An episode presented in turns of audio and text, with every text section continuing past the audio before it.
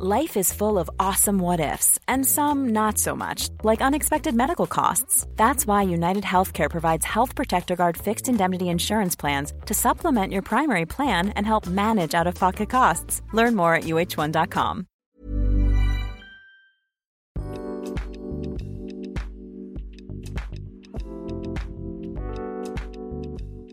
¿Qué hay detrás del hate, por ejemplo, hacia Carlos? ¿Qué pasa con la gente que está detrás de buscando a la próxima Bárbara de Regil o al próximo Carlos para tirar hate? Quita Carlos, quita Bárbara. ¿Qué hay dentro de las personas para estar buscando al próximo que la riega? Para yo sentir que no estoy tan mal con mi vida. La gente está buscando al próximo que la riegue en internet. Para decir, ese güey la regó. Yo no la riego. Sí, es un reflejo, es un reflejo a final de cuentas, ¿no? Y, o sea, si te pones a pensar, es, o sea, ¿cuánta maldad hay? Dentro de, sí, la regó el camarada con, pagará sus consecuencias. ¿Quién eres tú para estar diciendo algo siendo que no, entiendes nada de lo que está pasando? Pero es porque yo criticándolo a él, aunque no entienda, soy mejor que él. Aunque sí es verdad que, por ejemplo, que viste también un clip de la plática que tuvo con este Roberto, el creativo, donde el vato de alguna manera comenta, él dice que muchas cosas se han malinterpretado y muchas cosas las hizo mal, ¿no? En su manera de hacerlo.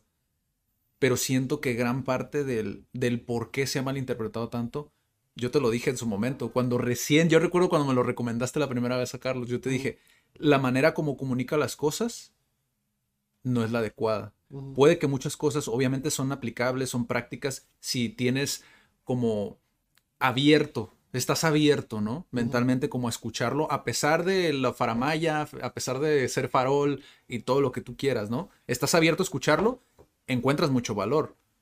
Pero sí es verdad que no todas las personas que no son su target van a consumir todos sus videos para poder formarse un criterio de, ah, ok, entiendo por qué dice Minion entiendo por qué dice lo que dice, ¿no? En, en, todo, en este video en particular que vi. Pero cuando no ves esos videos y nada más estás viendo ese video en particular, dices, este güey es un pendejo. Sí, sí, sí, sí. Me siento atacado. Sí, exacto. Y no es la, no es la forma en que te debe, en que la gente debería comunicarse en redes. Sí. No puedes tú juzgar, por ejemplo, lo que hizo con el mesero. Ajá. O sea, puede ser la persona, puede ser el mismísimo presidente. No puedes tener el valor de decirle a alguien, güey, deja de trabajar de mesero. ¿Qué sabes del mesero, güey? Sí, sí. ¿Qué sabes de la vida del mesero? A lo mejor el mesero ha emprendido siete negocios, güey, y le fue mal, se murió alguien, tuvo una enfermedad y tuvo que poner todo su dinero, por poner un ejemplo. ¿Tú qué sabes del mesero para decirle, júzgate y siéntate ahí? O sea, seguro me puedo decir, este güey, ¿tú qué sabes de mí? Sí.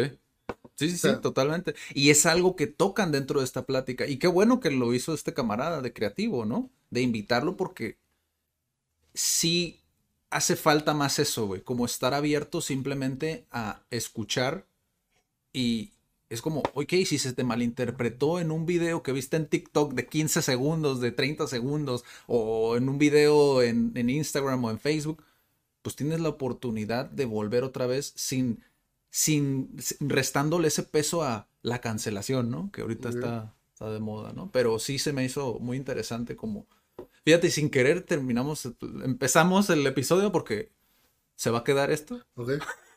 empezamos el episodio con eso porque justamente eh, Felipe eh, dejaste un comentario en un video que hicimos Daniela y yo, donde hablábamos del debate de, de Diego Rosarín con Carlos Muñoz, que fue justamente la decadencia de Carlos Muñoz, o sea, fue el, el trigger, ¿no? El, lo que activó como esa, esa decadencia. Que realmente el camarada dice que fue el video este del mesero, realmente donde empezó el vato a irse para abajo, que fue un video ya pasado, pero que surgió a raíz de lo del debate, ¿no? Empezaron a tirarle ese hate. Y dejaste ese comentario y digo, es parte de la razón por la que estás aquí. Yo creo que me han invitado por algo más, pero... No, no es cierto. No, pero, o sea, sí, sí es algo que, que, estuvo interesante. Digo, no va a ser el tema de hoy.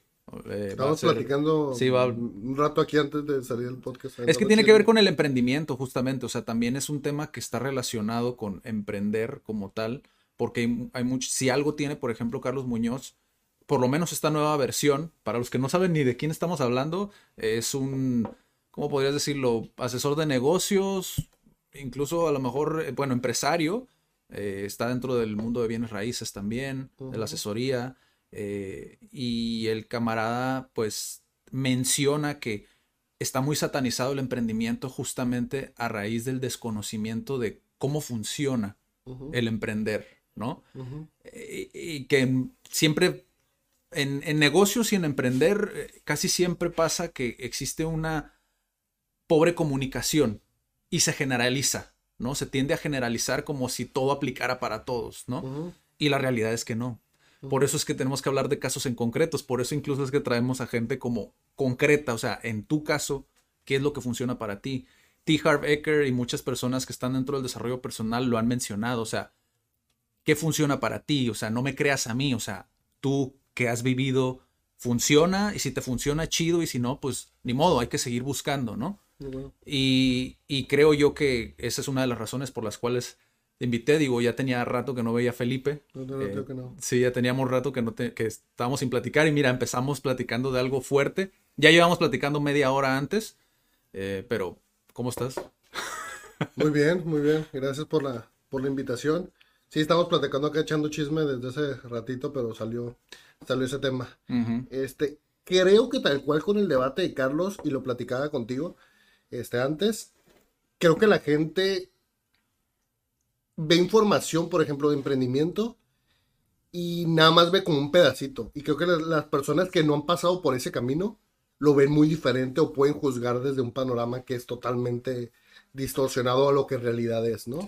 Muchas personas, inclusive, este, personalmente me dicen como, oh, ocupas hacer esto, ocupas hacer lo otro, y es como, desde dónde me lo dices o desde dónde hablas, desde un consejo. Es como. Sí, qué parte del proceso? O no nada más a mí, es como, oye, es que tú tu negocio deberías de ser esto. Es como, ¿por qué? Es que sí debe de funcionar. Un negocio es que si no te genera luego, luego, debes de dejarlo. Y muchas personas en redes o en general tienen una perspectiva porque no les ha tocado vivirlo. Y el negocio creen que es como voy a poner un negocio, va a funcionar de la forma en que yo creo y me voy a hacer, o se ocupa dinero para tenerlo, si tengo dinero voy a poder generar un negocio exitoso. Sí. Y, y justamente, digo, a nosotros nos pasó incluso eh, como proyecto, eh, pero incluso personalmente, con los videos que hacíamos de, de idea. Mm. O sea, si nosotros volviéramos a ver esos videos, hay muchas cosas que incluso diríamos, no sé, estás generalizando. ¿no? Felipe de hace cuatro años estás generalizando demasiado, o Adrián, ¿no? Y es por eso que se le da demasiado peso como a ese espacio-tiempo en el que quedan atrapados como los videos, ¿no? E incluso con, con, Miguel, que está colaborando con, con, Felipe en Bienes Raíces, eh, platicábamos sobre eso. O sea, cómo muchas veces eh, hay gente que entra dentro de tu contenido y ya vas en el video 100. Y en el video 100 hablas de algo en concreto que la gente lo toma consigo mismo y ve su experiencia, ve su contexto y dice, es que eso no aplica para mí. Sí. O sea, una persona que a lo mejor tiene dos trabajos y es como, ah, pues tienes que hacer esto para generar hábitos positivos. es como, ok, pero no tengo el tiempo para generar eso, ¿sabes? Esto es, no te está hablando a ti. Y es algo que sí creo que debería de suceder más seguido. Que a pesar de todo, digo, no es el, no es el, tema como tal, el debate, pero eh, quería empezarlo así, digo, aprovechando el mayor tiempo posible. Eh, pero empezamos primero por, por lo, lo, como empezamos prácticamente, ya es un hábito de, de este formato. Eh, ¿Eres de Tijuana? Soy de Tijuana, ya he visitado otros lugares, pero prácticamente toda mi vida, si no es que toda mi vida estoy aquí en Tijuana. Me gusta mucho la ciudad, inclusive he ido a otros lugares y me pongo a pensar y no, estoy acostumbrado a la vida de andar todo el día de arriba para abajo en Tijuana. Los que viven en Tijuana lo entenderán de que es una ciudad que se mueve muy rápido. Inclusive económicamente hablando de emprendimiento hay demasiado dinero. Demasiado dinero en Tijuana. Estamos pegaditos a la frontera. Hay demasiado dinero y, sí, o sea, he ido a otros lugares y no me acostumbro como al estilo de vida más tranquilo, donde a lo mejor no hay tantos lugares para visitar. Sí, estoy muy acostumbrado a la realidad es que a Tijuana. Me costaría ir a un lugar donde no hubiera como mismo movimiento. Yo creo que a lo mejor ya estoy acostumbrado. Luego me quejo de, no todo el día de arriba para abajo, pero sí estoy acostumbrado a andar de arriba para abajo. Y tú, por ejemplo, o sea, yo sé que como hemos tenido otros invitados donde platican sobre la, comparación, ¿no? Entre San Diego y Tijuana, ¿no? Hacen esta mezcla. Eh, tú, por ejemplo, sé que tu vida ha sido en Tijuana, o sea, nunca has tenido la necesidad como de ir a Estados Unidos. Mm. Y lo sé porque pues te conozco ya de, de hace tiempo, ¿no? ¿Qué es lo que particularmente te gusta de Tijuana cuando no tienes ese lado que para muchos al sur de la República dirían, es que lo atractivo de Tijuana es San Diego? Pasa mucho, o sea, se da mucho ese comentario de que Tijuana simplemente es el patio trasero de, de, De de, Estados de- ajá, Estados Unidos. Tú que nunca, no has tenido esa necesidad, ¿qué es lo que te gusta a ti de Tijuana cuando no tienes esa parte? Creo que dentro de México, inclusive muchas personas, no digo que está bien y que está mal, pero muchas personas se van como a Estados Unidos porque hay más dinero, etcétera. Yo creo que entre todo es el camino fácil, y por decir fácil creo que no es sencillo, pero creo que en México hay mucho potencial. O sea, no es necesario ir a Estados Unidos para ir a trabajar y ganar más dinero, o no es necesario ir a hacer algo allá para generar más. No, en Tijuana y en México hay demasiado potencial que, ¿por qué quieres hacerlo allá o por qué quieres poner valor agregado en Estados Unidos y no en México? Sí. O sea, siempre lo he pensado que es como, no quiero hacerlo allá, quiero ponerlo, pero ¿por qué no aquí en Tijuana? O sea, ¿por qué no primero lo haces en Tijuana, haces crecerlo, te ubican en Tijuana, haces crecer la ciudad, que en realidad a lo mejor muchos dicen es muy romántico, ¿por qué no poner tu granito de arena en Tijuana? Sí. Si eres mexicano, ¿por qué no lo hago aquí? Y a lo mejor lo hago no nomás en Estados Unidos, en muchos lugares. Pero como hay más dinero, es como, es más sencillo hacerlo allá. Que igual no creo que sea sencillo porque también tiene sus implicaciones. Sí. Desde el tiempo de la línea, todo La lo que conlleva un trámite. también. También el dinero que manejan allá para poner un negocio se ocupa mucho más capital. Entonces, es como, ¿por qué no lo haces en Tijuana? Y Sí. yo en lo particular sí creo que desde Tijuana se puede hacer muchas cosas. No es necesario. Inclusive Tijuana, muchos negocios lo ven como un punto de quiebre para poder hacerlo en otras partes de la República. Tijuana sí. es un lugar muy multiculturalidad, entonces tiene mucha multiculturalidad de que las personas si lo adaptan en Tijuana, puede que funcione en otros lugares. Sí. Y hay mucho mercado en Tijuana, entonces en particular en Tijuana, creo que hay un potencial que muchos que inclusive viven en la ciudad no lo ven. Sí. Por ejemplo, me cuesta trabajo querer que alguien no tenga dinero o no tenga trabajo en Tijuana. Es como, bro, busca un montón de portales y va a haber trabajo a morir. Que a lo mejor te gustan las funciones que vas a hacer es otra cosa, Sí. que quieras trabajar es otra cosa, pero por ejemplo en el café han llegado personas que no son de Tijuana, una muchacha que era de Mérida. Y dice, es que en Mérida no hay trabajo. O sea, en Mérida puedo llegar a ciertos lugares y no hay trabajo. Por más que yo quiera progresar en Mérida en un trabajo y crecer este, en una escuela, no hay trabajo. Pero ¿qué pasa? Esa persona se regresó a Mérida, dentro de varias cosas, porque estaba muy relegada a su país, a su familia. Entonces, ¿qué pasa? Quiero crecer profesionalmente, me voy a Tijuana porque Tijuana hay mucho potencial, los sueldos son más grandes, este, pero, ah, pago más, los gastos son más altos.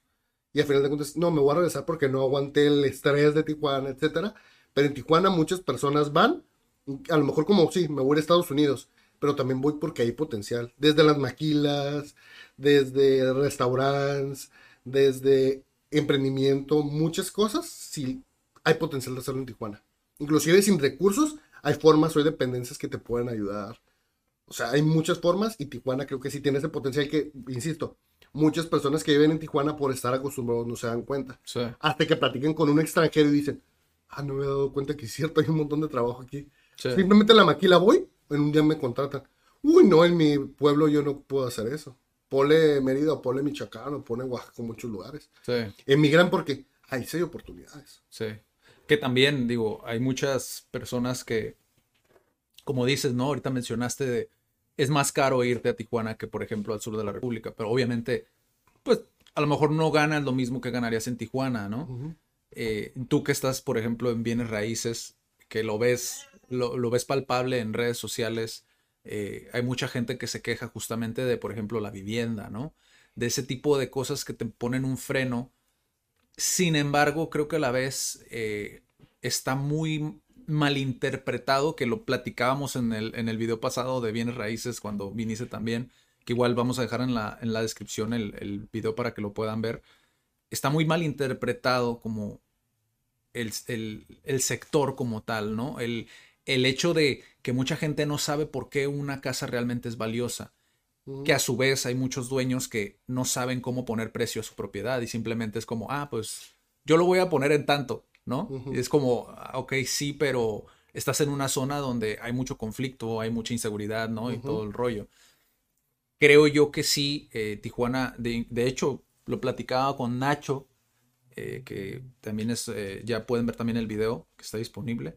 Y él platicaba también sobre esa parte de las oportunidades que existen a pesar de eh, ciertas cuestiones que se hablan de la reputación de la misma ciudad.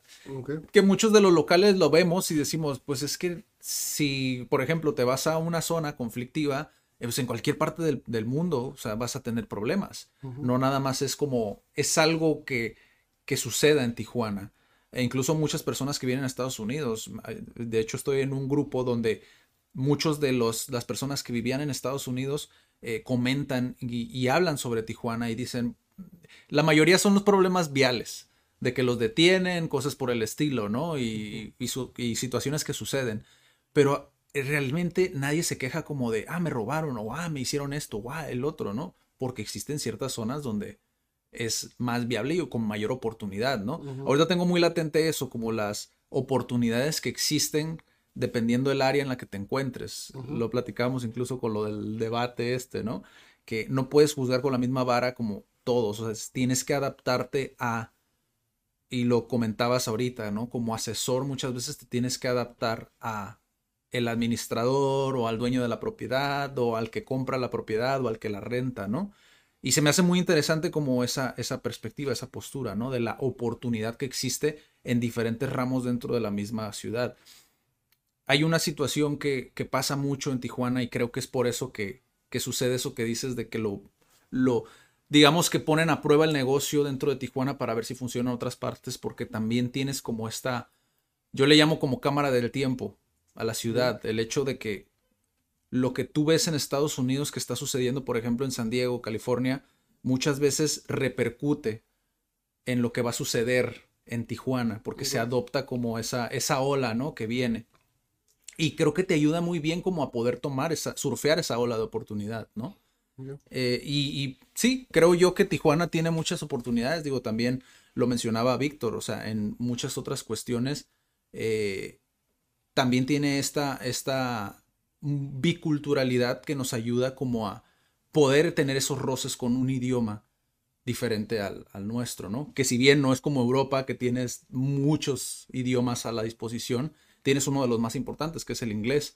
Yo sé que en tu caso has, intentado como surfear, ¿no? Como esa, esa oportunidad de lo que es el idioma inglés, pero ¿realmente crees tú que es algo tan importante como el tener el inglés? ¿A ti cómo te ha funcionado? Porque sé tu caso particular y hay muchas cosas, o sea, que dices tú, eres un caso excepcional dentro de la ciudad de Tijuana porque, una, o sea, no has necesitado como ir a Estados Unidos, ni tampoco has necesitado como el hecho de decir, tengo que aprender inglés por una oportunidad laboral o cuestiones, si me explico, o sea, ¿cómo ha sido tu experiencia realmente con el inglés? Tal cual, sí me he presentado como muchas cosas. Una, por ejemplo, sí lo entiendo, lo puedo entender. Por ejemplo, puedo ver una película, no la comprendo en su totalidad, pero sí la veo y entiendo de qué están hablando. Puedo entender los chistes, a veces me quedo, dicen un chiste en una película en inglés, es como, ah, o sea, después de un ratito que estoy analizando como la frase o lo que están diciendo es como de, ah, ya entendí a qué se refería. Ah, pues buena. Y sí lo puedo entender, no lo entiendo en su mayoría, pero puedo entender el contexto. Inclusive me gusta muchas canciones en inglés y últimamente me ha pasado que es como, ah, esa canción está chida. Más o menos entiendo el contexto por lo que hablan, no le he prestado a lo mejor atención a la letra. Vamos a buscar en inglés. Y puedo pronunciarlo, no a lo mejor perfecto, pero puedo pronunciar la canción, puedo cantarla y puedo entender de lo que estoy hablando y cuando lo canto lo puedo entender, pero me ha faltado esa confianza para poder platicarlo. A lo mejor sé más inglés del que yo creo, o por a lo mejor por el día a día, pero no he tenido esa confianza, o no me he visto la necesidad de platicarlo.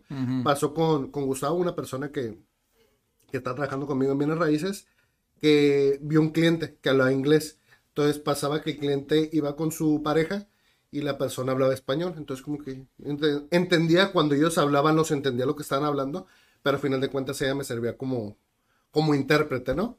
Y después mi compañero platicó con ellos y le dijo como, oh, ¿hablas inglés? Sí. Le dijo, oh, no tanto le dijo Gustavo, pero sí puedo entenderte. Platicó con el cliente y yo así de, o sea, ah, ok, este, pueden platicar, pero nunca me he visto la necesidad, por ejemplo, de que llegue el cliente es extranjero y yo no puedo comunicarme con él. Me pasó unos días que en el café atendía a un cliente, no sé ni siquiera si hablaba inglés, estuvo medio awkward, pero lo dejé pasar. De que llegó y me dijo, ah". y yo, ¿Quieres un café? Es como late. Y yo, y yo pensé, si hablas inglés, bro, porque ni siquiera me estás hablando en inglés. Lo entendía si me hubiera dicho como quiero un latte en inglés. Es como, ok, no puedo a lo mejor regresarte en una comunicación de, ah, ¿qué pedo con este latte o así? Pero sí puedo como entender lo que estás diciendo. Pero fue como, ok, no te entiendo. Es como, latte, ¿quieres un latte? Es como, sí, ok, te puedo preparar un latte. Le prepararon el latte y fue como, ok, eso, really cheese. O sea, a final de cuentas creo que depende del contexto. A lo mejor ya si para tener a lo mejor una amistad con un americano es como que se me complicaría más. Pero nunca me he visto la necesidad tal cual de ocupo aprender el inglés porque es que ya lo ocupo aprender de ella. Creo que muchas es una, a lo mejor hay trabajos que sí, que sí lo necesitas, donde a lo mejor eres jefe de un área donde tienes en contacto con personas extranjeras, es como que ocupo en inglés porque ocupo comunicarme todos los días con él y es un trabajo que ocupo hacer día a día y si va a ser un conflicto el que no hable inglés. Yo no me he presentado eso porque a lo mejor he tirado flojera, pero pues regularmente hay una persona que se habla inglés que pueda ayudarme con eso. Ya. Siempre ha pasado eso que te digo, sí lo entiendo. Y a lo mejor si no lo entendiera diría, ah, sí me siento medio, medio tonto. No me da la confianza para platicarlo, pero sí lo puedo entender y puedo platicar. No, he, no le he dedicado el tiempo. Hubo unas semanitas que sí dije, todos los días voy a ver un video de inglés, pero sí es, dedicarle tiempo. ¿Tú por, es una ¿Tú por qué crees que ha sucedido eso? Digo, porque... Y, y la razón por la cual incluso hacemos esta pregunta justamente que va ligado, casi engranado junto con Tijuana, es porque mucha gente cree que porque eres de Tijuana, ya, sabes inglés mágicamente. O sea, y no saben que existe una comunidad, o sea, personas que realmente es como, realmente no tienen esa necesidad de aprender el idioma. O sea, de igual manera, como vienen muchos norteamericanos que hablan español o que se dan a entender con señas. Digo, nosotros que incluso hemos tenido lengua de señas, tú, pues tú estabas aquí cuando, cuando sucedió, ¿no? te puedes comunicar incluso con sordos simplemente por pura mímica, o sea, por pura gesticulación, ¿no? Y por apuntar y todo el rollo.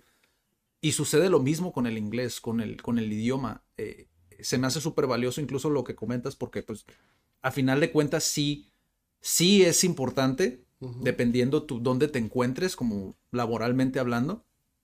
Sin embargo, existen mucho, mucha, mucho margen, digamos, para las personas que a lo mejor pues no, no hablan el inglés, ¿no? Dentro de la, de la misma ciudad.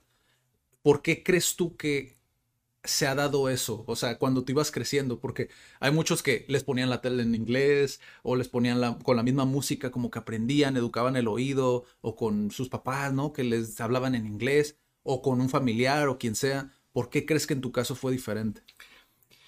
O a lo mejor te traumó de chiquito. no, no, no. De, hecho, sí va más o menos por ahí. Pero ya me conoces tú, lo he cambiado mucho. Todos, todos los que pasaron en algún momento de grados escolares conmigo lo entenderán. De que era muy rebelde yo en la escuela. Hoy entiendo el por qué era así, hoy entiendo muchas cosas. Pero pues en ese entonces, desde la primaria, era como que el profesor me está diciendo las cosas. No me gustaba muchas veces como exponer al profesor porque es como, te estoy prestando atención y no me estás diciendo ni siquiera que estás queriendo trabajar, lo estás haciendo con hueves como y tengo que estar aquí. Es más o menos el conflicto que tenía, hoy lo entiendo.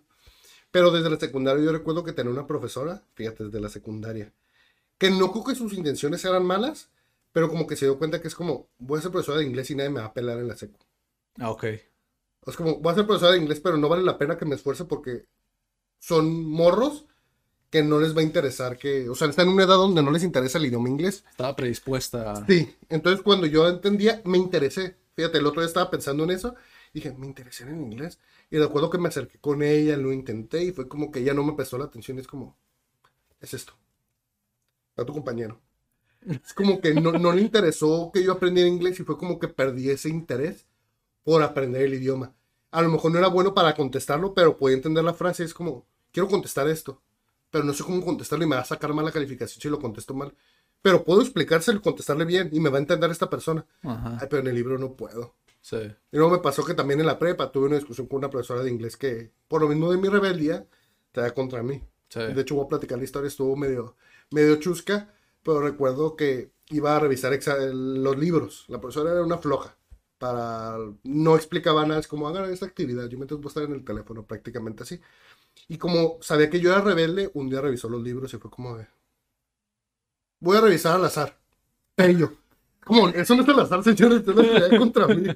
Recuerdo que fue como, voy a revisar al azar, Y yo de, ay, sí me acuerdo que se me lo comentan y fue como, a la profe la agarró contra mí. Y ahí me estoy enojado con el libro. o sea, tú eres de los, de los que dicen, ah, no, el profesor la traía contra mí. No, no, sí la traía contra mí.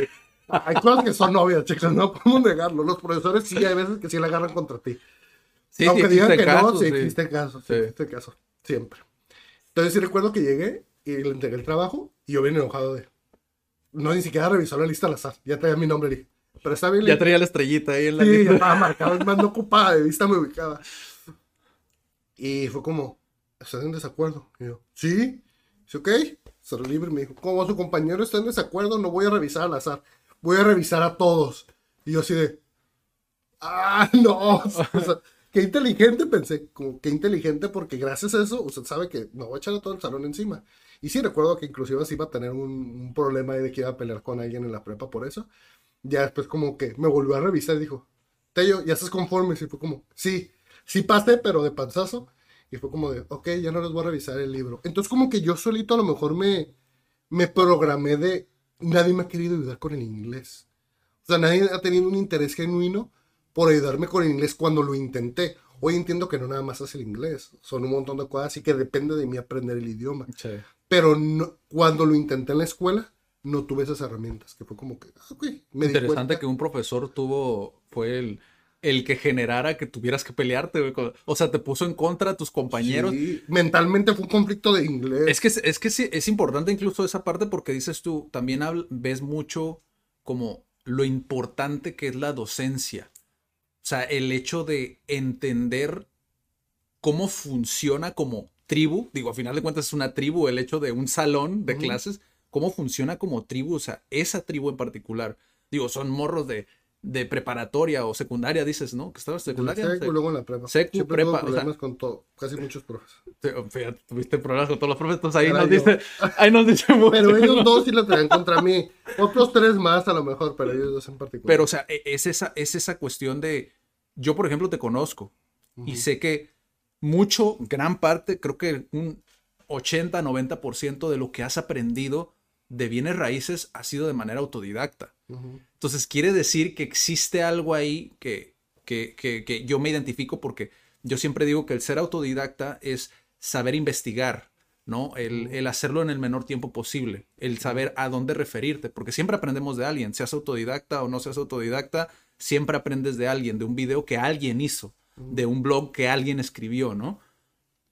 pero realmente radica en el éxito en, ser autodidacta en que sabes dónde investigar y sabes buscar esa fuente, ¿no? El hecho de encontrar como esas respuestas, ¿no? Creo que ocupas estar dispuesto a investigar.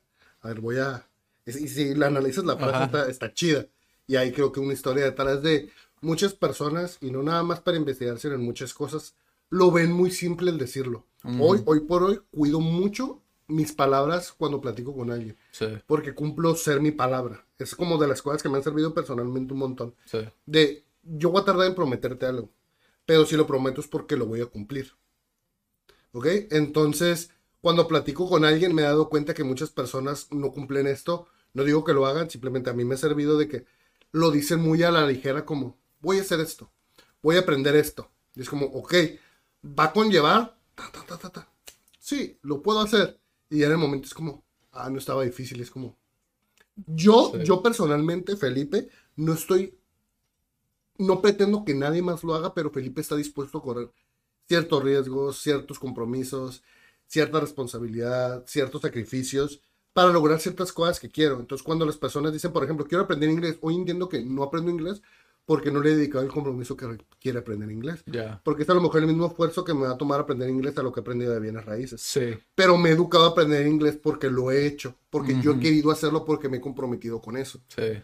Pero muchas cosas o muchas personas es como que a la deriva como, quiero investigar sobre esto, Adrián. Sí. Quiero, quiero poner esto, no nada más un negocio, quiero poner, quiero mejorar cómo me siento emocionalmente. Es como, ok, mira, voy a platicarte de mi, personalmente qué esto, esto, esto, esto. Sí, lo voy a hacer y después, ¿qué pasó?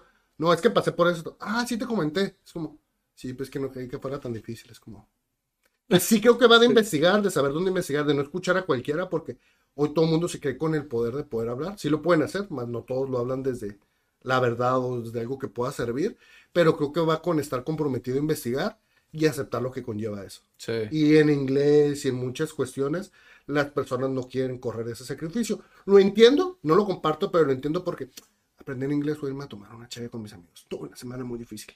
Yo lo hago muchas ocasiones.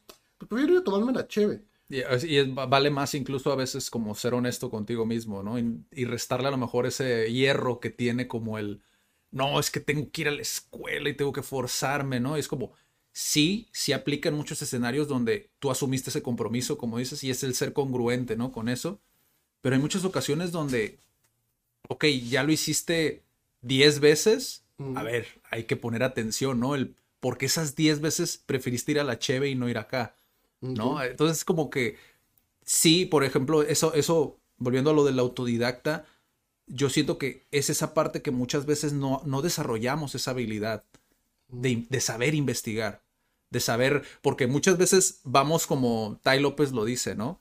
Es como, haz de cuenta que, que, que tú tienes allá al fondo, en una, si tú ves una línea recta, hay un momento donde tú ya no ves el horizonte, ¿no? Y supongamos que esa meta está allá, justo allá donde no lo ves. Vi ese video y no lo entendí hasta ahorita. Gracias por explicarme lo que querías. ¿Cuánto entenderé eso? Sí, pero haz de cuenta. Digo, ah, un tripio dije. Sí. Porque le dedicaré otro día a entender a este tipo. Ajá. Pero para los que incluso no lo no, no saben o no, no conocen a Tai López, él menciona eso. Imagínate que tú ves una línea recta. Hay un punto donde tú ya no ves el horizonte, porque se genera una curva, ¿no? Y ya no ves. Haz de cuenta que tu meta para aprender algo está justamente donde ya no alcanzas a ver la meta. Y un grupo de personas te dicen, ah, sí, la respuesta, lo que tú estás buscando, está para allá, o sea, para atrás.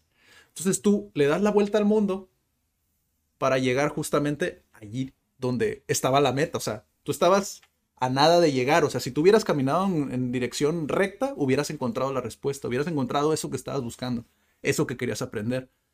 Pero como todos te dijeron que era para allá, no investigaste y no hiciste tu investigación, no te informaste de una manera que dijeras, ok, está bien lo que ustedes me dicen, pero yo voy a hacer mi, mi chamba, ¿no? De investigar esto.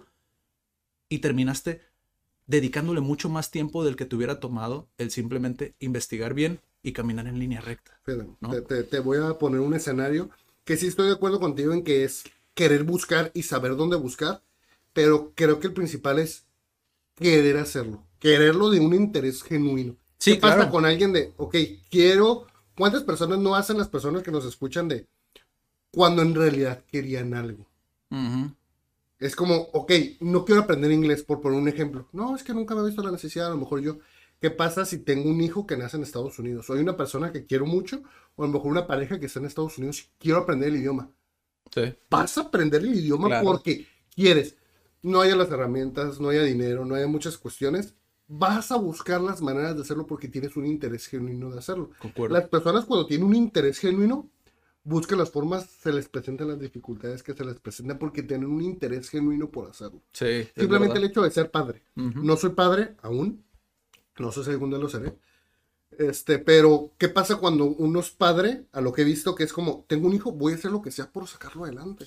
Voy a hacer lo que sea. No sé cómo, pero voy a lograrlo. ¿Por qué? Porque el interés genuino de ser padre. Claro. Pero lo voy a lograr. Eso es lo que sucede. Con el inglés y con muchas cuestiones más es quiero hacerlo. Y no quiero por un interés de, me están diciendo en la empresa, no, quiero hacerlo porque sí me lo dicen en la empresa, pero quiero en realidad poder platicar con esa persona en la empresa. Sí, sí, concuerdo. Incluso en, algunos episodios creo que tanto Daniela eh, como, como, como yo, creo yo también en esto que me dices, como el aprende las cosas porque hay algo más allá. Hay algo más allá que, que tienes como ese deseo arraigado, ¿no? Ese, deseo ardiente, ¿no? Como lo dice Napoleón Hill, como dentro del, libro de Piensa y hágase rico. Y, concurro que tienes que tener ese interés como muy, muy arraigado. Sin embargo, aunque tengas el interés, ¿no crees que hay muchas personas que, como tú, a lo mejor tuviste ese interés de acercarte con la profesora y desanimarte? O sea, desanimarte de buenas a primeras y decir, Híjole. ¿Por qué? Porque conozco muchas personas que viven en Estados Unidos y toda su vida, todo su contexto fue en inglés, pero nunca aprendieron el inglés. O sea, como... Y estamos utilizando el inglés como un ejemplo, ¿no? Pero como puede ser cualquier cosa, como tú con bienes raíces, bienes raíces, digo, ahorita eh, Felipe se dedica a bienes raíces, tiene un café, ¿no? Y todo, pero cuando estábamos recién empezando, o sea, Viene Raíces para ti era como tu salida, si así lo quieres ver, ¿no? Como el, es que eso me llama la atención y sé que eso, o sea, yo le voy a apostar todas mis canicas, porque es esa, incluso esa desesperación, ¿no? Al momento de que emprendes, porque yo también lo viví, o sea, es esa desesperación por encontrar como esa salida de ver qué opción es mejor para mí para poder realmente apostarle, ¿no? Invertir ese tiempo. Entonces, sí, tienes que tener un, er, un interés muy, muy arraigado, pero sí necesitas rodearte, tener ese contexto de dónde lo voy a buscar, quién me va a aconsejar. Digo, la importancia de un mentor, ya lo hemos platicado incluso en muchos episodios, ¿no? De idea. Eh, todo ese tipo de cosas son como esas variantes que te ayudan a fortificar, ¿no? Y el que puedas... Lo hace más sencillo. A lo mejor, si yo hubiera tenido una persona que me apoyara cuando la profesora me dijo, ya te expliqué, vete a sentar, por poner un ejemplo, no sé si me hubiera sido más sencillo. Pero si yo en realidad hubiera querido aprender inglés, lo hubiera podido hacer sin, sin la necesidad de que estuviera alguien haciéndolo. Sí. O sea, porque yo quería hacerlo, digo, lo estás diciendo. Bien a raíces, hoy sé, creo que entre más sabes, más te das cuenta que no sabes. Pero me voy a tiempo atrás y es como, no, hoy sé un montón de cosas que que no sabía. Y todos los días, no es broma, escucho un podcast, escucho un video, y siempre digo, uy, esto no lo entendía. Sí. O sea, lo veía, platicaba con los clientes, a lo mejor platicaba con algún compañero, explicaba un tema, pero siempre lo ves desde un ángulo diferente, que es como, ah. Entonces ya me siento hoy preparado para tener muchas pláticas que a lo mejor hace tiempo, ¿no? Sí. Pero es porque eh, todo, o sea, esas son esas horas acumuladas que le he dedicado a aprender sobre bienes raíces y ciertos temas. Sí, incluso el café también, me lo mencionabas, ¿no? El, café también es, es, como explorar esa otra parte, porque si bien hablábamos ahorita de generalizar, hay muchas cosas que no aplican a negocios. Incluso lo comentabas de algunos locatarios, ¿no? Hay, hay cosas que a ti te han servido, pero al momento de exteriorizarlas y decírselas a alguien o conocer el contexto de esa persona, pues no aplican. Entonces, decir que el inglés es fácil, pues no, porque tienes que ver todo el contexto de la persona. A lo mejor para esa persona no es fácil. Completamente. Y para ti es como, ay, es un paseo en el parque, ¿no? No, no, funciona así. Sí, completamente. Pero bueno, pasando del tema del, del, inglés, que creo que es un tema también muy importante por lo que digo, porque es un caso excepcional el tuyo, en el sentido de que no has tenido esa necesidad, pues como tal, que si bien te podría facilitar decir, ah, pues voy a un mercado norteamericano, ¿no? Voy a atacar California, como pasa muchas veces, o sea, gente que viene a vivir acá, los expats, como les llaman, ¿no? Los expatriados, ¿sí, no? Eh, pero es esa parte de elegir a quién te vas a dirigir, ¿no? Y bueno, para ti, ¿qué crees que, qué fue lo que te hizo iniciar a emprender? Porque si bien hemos platicado de muchas cosas, a través de todos los años que llevamos de conocernos. No te pongo romántico tampoco. ¿eh? ¿Tú cuál sientes que ha sido como, más bien, cuál fue el, factor determinante para decir quiero emprender? Sea lo que fuera, pero quiero emprender, quiero hacer algo mío, algo propio, ¿no? hoy por hoy he identificado personalmente que lo que me ha hecho que logre muchas cosas, pequeñas o grandes, es conocerme bien canijo. O sea, conocerme a un nivel que hasta yo mismo me sorprendo hoy de lo que me conozco, en cuanto que he hecho mucha introspección. he tenido ese problema. Creo que muchas personas, lo viví mucho tiempo, es como, tengo un problema, lo voy a dejar y voy a esperar que se solucione solo. Lo que yo he hecho que me ha funcionado y se, lo, se les puede servir como consejo, como no como consejo, la palabra consejo es grande, como aquí está, es por qué este problema se generó. Vamos a jalar el hilo negro. Ok, es esto y hoy entiendo quién soy. Hoy entiendo por qué hago lo que hago día a día. Muchas personas me pueden dar un punto, pero creo que he generado como una coraza, o no una coraza, sino una autoestima, un autoconocimiento que me pueden dar su punto de vista, pero yo ya sé muy bien quién es Felipe. Entonces, en cuanto a emprendimiento, creo que va desde mi papá. Escuchaba todos los días que mi papá trabajaba en banco que me decía, no quiero trabajar en banco porque es mucha friega, porque es mucho estrés, porque es esto, esto, eso. Quiero poner mi propio negocio. Y a lo mejor se fue como metiendo en mi, en, mi cabeza de, ok, va, aquí un negocio. Entonces yo desde chico, te hoy entiendo porque he hecho ese trabajo de introspección, que no es nada sencillo, de hoy entiendo que quiero emprender y va más allá de quiero emprender porque quiero dinero, porque no es mi principal motivo del por cual me muevo. Sí, es importante, sí lo quiero, sí, lo quiero en abundancia, pero no es el principal motivo que me mueve día a día hacerlo. Simplemente, por ejemplo, es un compromiso el que tú tienes con las personas que trabajan en el café, en bienes raíces, con los clientes. Es un compromiso el que tú generas con, me tengo que levantar porque hay dos personas que me están esperando a lo mejor en el café para atenderlo. No es Felipe. Y a veces me cuesta más o menos la cuestión del tiempo, pero es como, tengo que levantarme porque aunque me siento mal y es que me he sentido mal, un día nada más ha faltado el café. De, porque ya me sentía muy mal, pero fue como, tengo un compromiso con las personas que están allá. Cuando atiendo un cliente, es como, tengo un compromiso con el cliente de que me está, en bienes raíces no es como que dos pesos los que te dan, es como, hoy entiendo la responsabilidad del cliente de, me está dando la confianza de invertir en, un, en una propiedad que a lo mejor es mi, mi vivienda durante muchos años. Es mi patrimonio, es donde van a vivir mis hijos.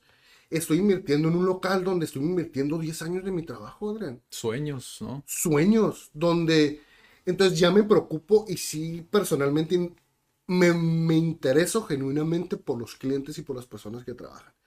Y eso me ha ayudado mucho a seguir el día a día. Entonces me interesa emprender o hoy por qué me interesa aprender es porque quiero poner mi granito de arena con las personas y creo que poniendo negocios rentables no nada más me ayuda a mí ni a las personas que son socios, trabajas, ayudas a las personas que te están ayudando en el negocio, ayudas a los clientes que están atendiendo el negocio, ayudas a generar un granito de arena con la sociedad. En bienes raíces veo los locales y digo, o sea, me siento orgulloso de ver una plaza con tres locales míos y decir, yo estoy ayudando a esos tres locales a que generen empleo para esas personas que están ahí.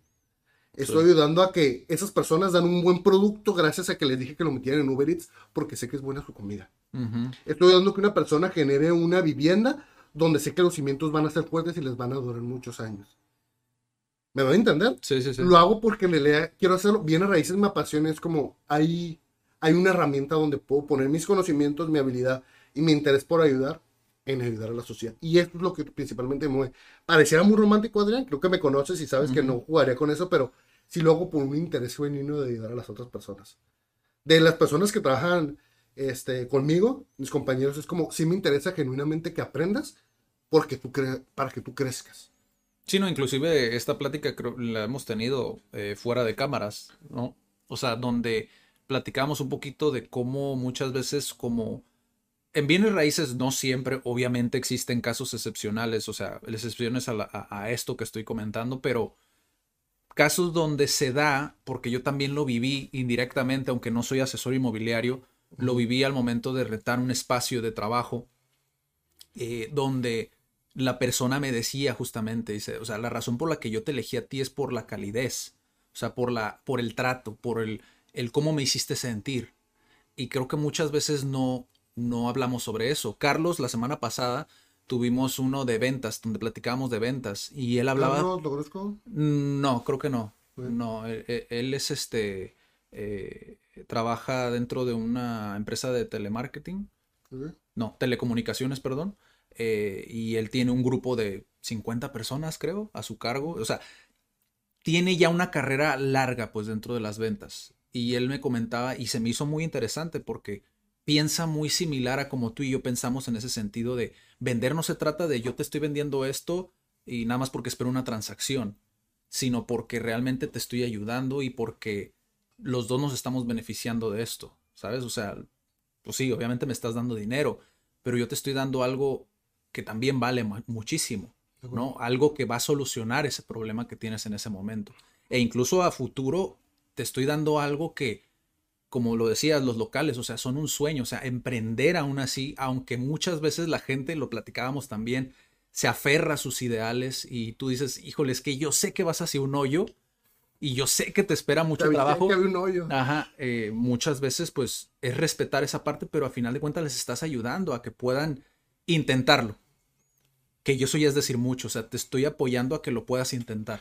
Fíjate, muchas veces sucede en, en bienes raíces en particular, me imagino muchos más. Sí, sí, sí. Pero que yo sí, yo simpatizo mucho con los clientes, te digo, porque si me pongo, a lo mejor hay muchos asesores allá, digo que todos, pero me interesa cerrar el trato. Ajá, sí, sí, sí, y no se preocupa por el cliente, digo, bro, le vas a vender una casa, se está cayendo a pedazos, bro, no, no seas, no seas Lángaro incluso, ¿no? En ese sentido, como... Bro, esa persona no te va a recomendar, esa persona va a tener una casa, ponte a pensar como en los intereses de la persona. Claro. Y muchas veces me ha pasado, lastimosamente, que yo a final de cuentas soy asesor. Puedo involucrarme, sí, sí, conforme la persona que tiene la propiedad me permite involucrarme. Sí. A mí me gustaría poder asesorarlo, sentarme, ser su amigo. Tanto a la persona que va a vender para platicarlo, porque me gusta generar relaciones a largo mediar plazo. entre los dos. Mediar y entre los dos de, mira, él ocupa esta, esto, tú puedes concedérselo. No, es que yo quiero, ah, va, porque soy un intermediario, ¿no? Sí. Si influyes en las dos partes, hay lugares donde no. Me ha pasado, por ejemplo, una plaza, no voy a decir nombres para no quemarla, pero donde la estábamos promoviendo. Ajá. Y al final de cuentas rentamos, de hecho, un local. Y la plaza después, porque no conocíamos en general cómo funcionaba la plaza, no, no es como que puedo tener en todas las propiedades un, cómo es el administrador, no en todas se presta, que no contestaba para dar los permisos, para, para conceder los papeles para que, para que las personas concedan los permisos. Es como, bro, el que, el que suceda eso va a hacer que la persona pague otro mes de renta sin poder abrir su local, que eso le va a afectar. Es como, me interesa que puedas tú facilitarle porque échale ganas a conseguir la documentación. Es Sí. parte de tus responsabilidades. ¿Qué sucede? Me preocupo por el cliente al modo de que puedo seguir rentando 10 locales más, pero yo sé que esta administración funciona así. ¿Sabes qué? Me duele, pero no voy a trabajar con ellos porque me va a hacer quedar mal a mí, va a quedar mal la plaza y no quiero eso para los clientes. Que muchas veces fu- funciona así en bienes raíces que, al final de cuentas, eres un intermediario que intenta hacer las dos partes, pero hay muchos asesores que no son responsables o no les interesa el... inter- Ah, no importa. Uh, yo voy a rentar 10. Voy a vender 10 casas, pero oye, las casas están en el cerro, se van a caer. Voy a venderlas, no importa. Sí. Eso que ya se encarguen los demás. Entonces busco como darle información, es como, así funciona, pero yo soy asesor, ¿eh? O sea, al final de cuentas vas a trabajar con la administración. No soy administración. Me pasó también con unas propiedades que prácticamente yo era el administrador. Les había prometido una fecha de entrega, como funciona también en bienes raíces, tanto en vivienda, que hay prometes fechas de entrega y después. Es que eso me dijo a él y él tiene un compromiso. Entonces, como, ah, es que no, puedo entregarlo el siguiente mes. Es como, pues al final de cuentas, se tiene que tocar la cara con el cliente y decirles que se entrega el siguiente mes. Sí. Entonces también es saber con quién trabajar en bienes raíces y también no es agarrar propiedades a destajo y tengo todas las ciudades. Sí que puede ser tu acabose, ¿no? Al final Tengo la ciudad, pero propiedades que yo sé que son, inclusive tienen la documentación necesaria. O si no tienen la documentación necesaria, es mira, esta casa está en este proceso. Sí. Ser, ser responsable y ser este, honesto con las personas con las que trabajas, tanto clientes como compañeros, como Sí. los dueños de las propiedades. Y tú, por ejemplo, ¿qué diferencia ves? Porque, digo, ahorita hablamos de entregar un buen producto, un buen servicio, ¿no? Pero cuando empezamos a emprender, que yo, por ejemplo, yo ya, cuando yo te conocí, ya tenía experiencia de año, año y medio, dos años, no recuerdo exactamente, pero ya había yo vendido productos, ¿no? Sin embargo, estábamos aprendiendo y caímos en, no sé si recuerdes, el negocio donde vendíamos lentes, no de la mejor calidad, ¿no? Que eso fue una enseñanza y eso también va para muchos emprendedores que a lo mejor se sienten como, híjole, ¿qué hice, no? Y es como, se dan latigazos, ¿no? En la espalda, como, no sé, como que a lo mejor no son incluso conscientes de que son errores, son cuestiones que suceden. ¿Qué pasó con ese negocio? Para ponerlos en contexto. Eh, este negocio empezó eh, porque teníamos un proveedor de lentes de sol, ¿no? Sin saber nosotros absolutamente de las gafas de sol y cómo podía repercutir en la gente el hecho de utilizar gafas que, eh, eh, pues, que son de mala calidad, ¿no? Inclusive a tus ojos lo que hacen. Hoy Exacto. lo sé, O sea, no los vendería. pero Exactamente. Sorry a todas las personas que. Digo, tampoco eran, eh, o sea, eran lentes muy económicos, sin, sin emba- o sea, eso no le resta peso, o sea, fue, Clones. fue un error eh, de nuestra parte, sin embargo, estábamos aprendiendo, ¿no? ¿Y qué fue lo que pasó? Pues llegó un punto en el cual Felipe y yo dijimos, pues, ¿sabes qué?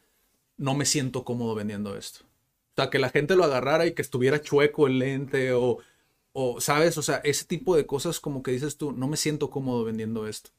Y es lo mismo, ¿no? Es saber con quién trabajar, ¿no? Pero ¿qué diferencia ves tú de el Felipe de en aquel entonces, de cuando empezaste incluso, que a veces la ambición puede más, ¿no? Por lo menos en mi caso es como la ambición a veces puede más que muchas veces no, no, no te pones a pensar como en los posibles escenarios, como decir, no, a ver, espérate, porque no se trata nada más de ganar dinero, o sea, se trata de algo más, ¿no? Que si tú lo ves como necesidades, pues sí, el dinero es combustible para tu emprendimiento, pero ¿a qué, a qué, a qué grado, a qué costo eh, voy a yo a exponer como a, a quien me está comprando o a quien me está consumiendo mi servicio, ¿no? ¿Qué diferencia ves tú de cuando iniciaste ahorita? O sea, que digas tú, ya no volvería a hacer esto o a lo mejor mi manera de pensarlo en un principio era muy, muy diferente. Por ejemplo, poniendo el, caso en concreto de los lentes, creo que nuestros conocimientos, tanto de básicos de qué es un producto, cómo vender un buen producto, qué precio ponerle, dónde conseguirlos, o sea, teníamos muy poca información nada más sobre los lentes, sobre los negocios en general. No digo que hoy sea la persona que más sabe de negocios, ni mucho menos, pero tengo más conocimientos o he tenido más experiencia que me permite poder entenderlo. Creo que en ese entonces no lo entendía. Lo hacía sin un, sin un entendimiento real de los lentes pueden hacer daño. Hace unos meses fui con un amigo que trabaja en una óptica porque me di cuenta que me dolía la cabeza. Digo, hago introspecciones como, no me gusta mi dolor de cabeza, no me gusta medicarme. Muy raro cuando me medico, así que yo digo, ya no aguanto el dolor. Este, y dije, me duele la cabeza, vamos a pensar. Y recuerdo que me habían dicho en un diagnóstico que tenía estigmatismo. Dijo, ok, ocupo unos lentes. Fui con el de la óptica y fue como, ok, más o menos que ocupo. Me hizo un diagnóstico y me dijo, si usas otros lentes, te van a afectar más por esto, esto, esto, esto. ah, ok, ya lo entendí y en ese momento es como que entendí el daño que había hecho cuando vendía lentes. No lo hacía con el, voy a dañar a esta persona al vender lentes. No era consciente de lo que hacía podría parecer muy obvio, pero no lo veía. Así como muchas veces no vemos cosas que son obvias, en ese entonces no lo veía. Hoy entiendo qué pasa. Hoy entiendo bien a raíces cuando es, voy a rentar un local que, ay, señor, yo sé que ese local no pasa gente. Señor, no pasa gente por ese local. Es como, yo sé que en el momento a lo mejor que lo digo no lo va a rentar, es como, está bien, señor. Si quieres el local, mira, tiene estas características. Eh, tiene este precio por lo mismo, pero doy las características. Y muchas veces a lo mejor se, se me pueden ir ventas por eso, pero sí prefiero ser honesto porque soy, prefiero ir con mis valores a el dinero, que muchas personas. ¿Sí recuerdas el último cliente que tuvimos de los lentes? Recuérdame. Fue una, fue una gasolinera que, que, entregamos dos lentes y que la persona agarró dos lentes y hizo cara así como de... Y aún así los compró. Y aún así los compró. Creo que fue ahí en ese momento cuando se fue que te dije, ya no quiero vender lentes. Y tú también dijiste, yo tampoco.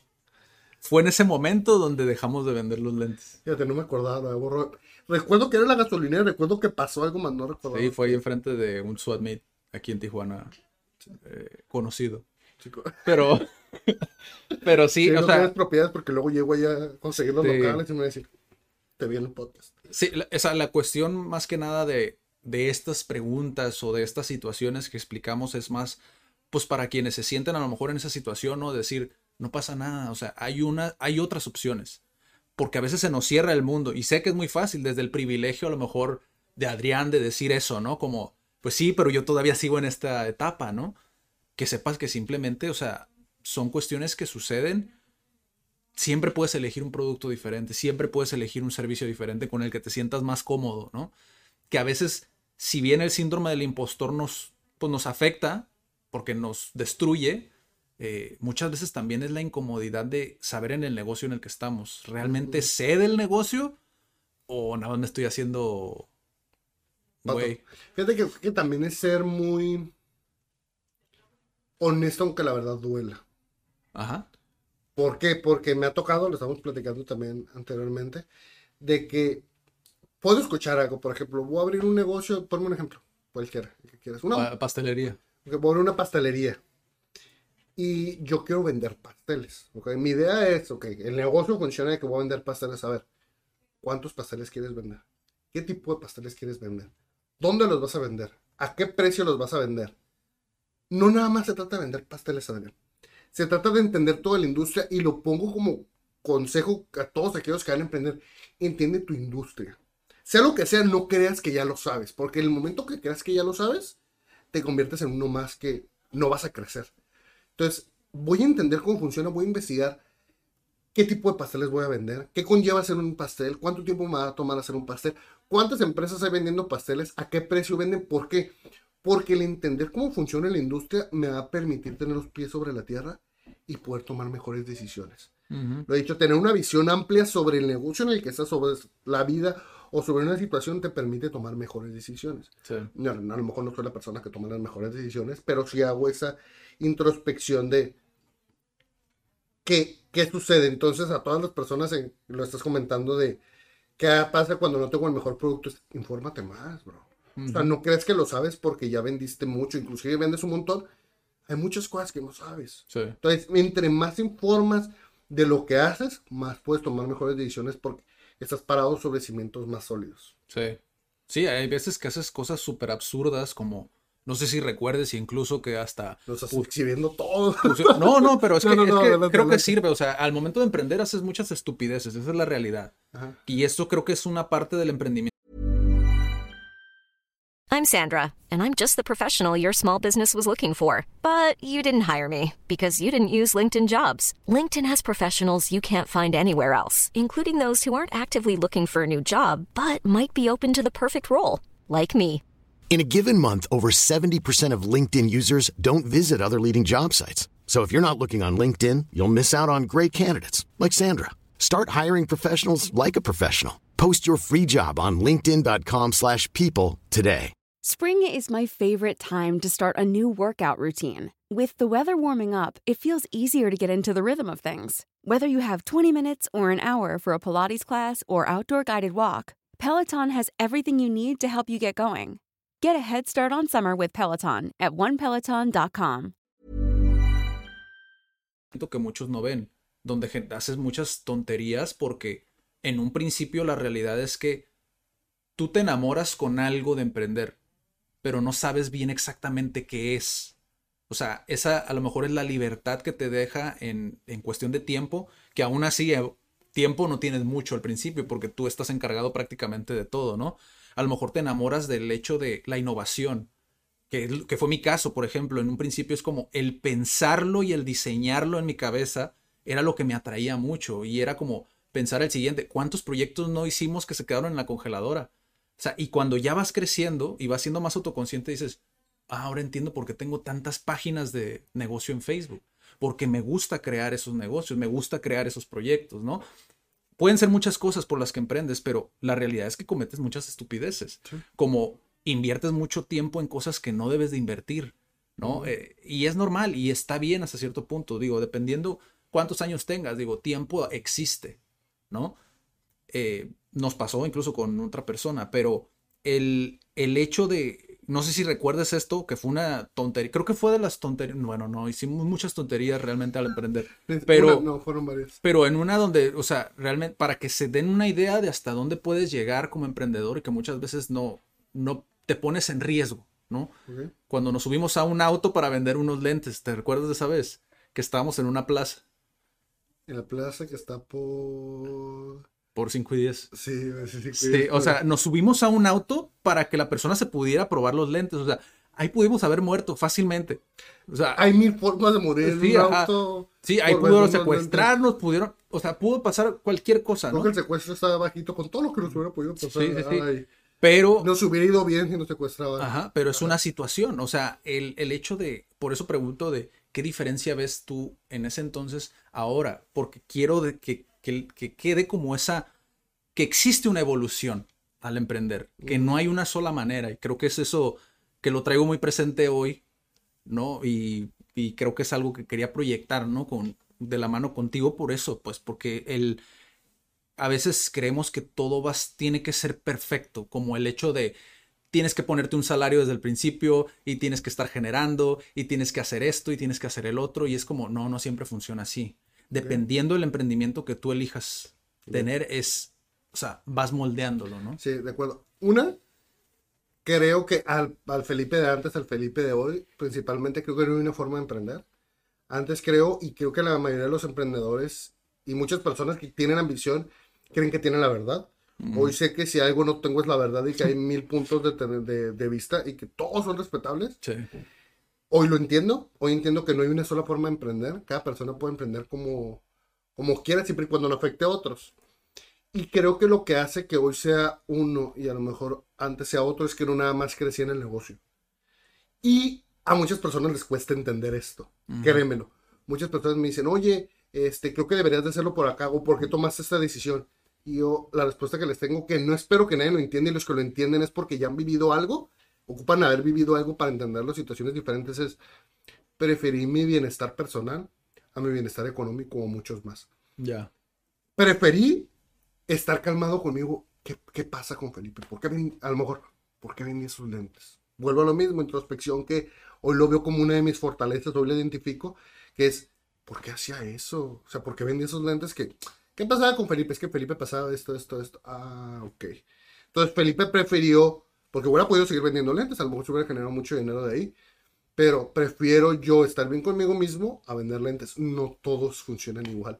Hoy sé que la mayoría de las personas, cuando ponen, quieren poner un negocio, inclusive que no les ayude a crecer, que es como una perita que lo está jalando, que no se dan cuenta, es, quiero dinero. A ver, todos quieren dinero. Hacer dinero con valores, hacer dinero con ética, hacer dinero con honestidad. Ahí estás hablando de otra industria diferente, pero la mayoría de las personas es, es que el negocio debe estar generando el primer año. ¿Y qué pasa si no? ¿Qué pasa si no? A ver, ¿qué pasa? Ponte a pensar, ¿qué pasa si no? Ya no es un negocio exitoso, el negocio no funciona, no, pero, o sea, a lo mejor ese año lo utilicé para aprender un montón de cosas en el café. Pasó un año y no, en el café, de ser un noob, ahorita me considero que entiendo cómo funciona la industria de un restaurante. Estás hablando en inglés, hay gente que no habla inglés. Ah, un noob, un novato. Y lo dije bien. Un novato. Un novato. Un novato y hoy entiendo muchas cosas, pero eso no significa que por pasar un año en el café el negocio va a ser exitoso. A ver, no, ha avanzado. Y yo muchas veces mido mis resultados en cuanto a eso. ¿Cómo he avanzado? Personalmente en el negocio. ¿Qué tanto he avanzado? ¿Qué tanto quiero avanzar? ¿Cuánto tiempo me va a tomar hacer lo que quiero? Entonces, en el café, avancé en un año esto. No es lo que quiero porque siempre mis ambiciones son mucho más grandes, no nada más mías, sino las personas con las que trabajo es, quiero esto. Ok, ¿Qué hice para lograr esto? ¿Qué me hace falta por hacer? Pasa esto. ¿Quiero hacer ese recorrido? Va, chido, aviéntate. No lo quieres hacer, no lo hagas. Y es por eso la mentalidad de las personas que no digo que está bien y está mal, pero de, es que el negocio te debe estar funcionando el primer año. Y las personas que dicen eso es porque no han puesto un negocio o no están dispuestos a correr el sacrificio, porque las personas negocian automáticamente es dinero. Y sí, es una parte, pero no, no principalmente los que nos mueve a todos. Totalmente. Sí, tú como, por ejemplo, ahorita se me ocurre como esta, esta otra parte también que no muchas veces se habla en el emprendimiento. ¿Tú cómo lidias con la presión de, emprender? O sea, de, de que de cierta manera, si bien digo, es, es muy individualista verlo de esta manera, pero la realidad es que sí funciona mucho así. ¿Cómo, como individuo, cómo, cómo, cómo lidias con el hecho de que todo depende de ti? Porque es algo que, digo, para las personas que, están dentro de una empresa, creo que lo dije en algún, algún video, por aquí me vino un flashback de que lo dije en algún video dentro de los que hicimos de idea, pero hay muchas personas que están dentro de una empresa que, como perciben un salario, es muy fácil perder eso que vives todos los días al emprender, ¿sabes? Como el, el que el día de mañana puede que no vendas nada y todo empieza a, a mermarse, ¿no? Tanto tu estado mental eh, como todo, ¿no? Incluso a veces hasta ni quieres hacer ejercicio, ni quieres hacer nada, ¿no? Porque, porque te fue mal en el emprendimiento. ¿Tú cómo lidias con eso? Y hago la distinción porque en una empresa, pues como estás percibiendo un salario, es más fácil como... Más autónomo. Lidiar con esa situación. Estás acostumbrado porque lo vives día a día y es interesante, pero es interesante durante uno o dos años, ya te acostumbras al estrés. Ajá, exacto. ¿Y tú, tú cómo lo haces? Fíjate, he aprendido. Todos los días aprendo y créeme que ya me conozco las personas que están cerca de mí me conocen. Y por ejemplo, a veces cuando me estreso me salgo y digo, voy a tomar mis cinco minutitos. Puedo tener el 10 pendientes, me pongo con mi teléfono a jugar. ¿Por qué? Porque es mi forma de que voy a ser más productivo después de esos 10 minutos de jugar. O después de esa hora de jugar voy a ser más productivo las siguientes 3 horas porque ocupo quitarme el estrés. Cuando, por ejemplo, recién abrí el café y estaba café bien a raíces porque lo combino, fue de, ¿cómo lo voy a hacer? Y si fue un, ok, tengo sus compromisos, tengo estas personas que, que tengo que dar un resultado, tengo esto, tengo estas responsabilidades, ok. Y al principio se fue estresante porque no sabía, inclusive cómo iba a ser el día a día, no sabía los pendientes, etc. No sabía cómo avanzar. Y al principio sí estaba todo el día de malas. Eh, y, por ejemplo, puedo haber avanzado un montón en mi vida personal, pero, pero vuelvo a lo mismo, introspección. ¿Qué está pasando con Felipe? Y fue como, ok, traes muchas responsabilidades, traes muchos pendientes, traes, traes esto, esto, esto, esto. ¿Cómo los vas a resolver? Ok, me tocó delegar, me tocó aprender a trabajar con personalidades diferentes y decir, a ver, me tocó estar tranquilo en una plática donde a lo mejor hay personalidades diferentes, es, que funciona así. Ok, ¿por qué ves esto? Ok, quiero entender cómo lo ven todos y me entiendo lo que tengo que hacer. Entonces, como, como consejo, como resumen, es como, veo los pendientes, sé que no los voy a resolver todos en un día.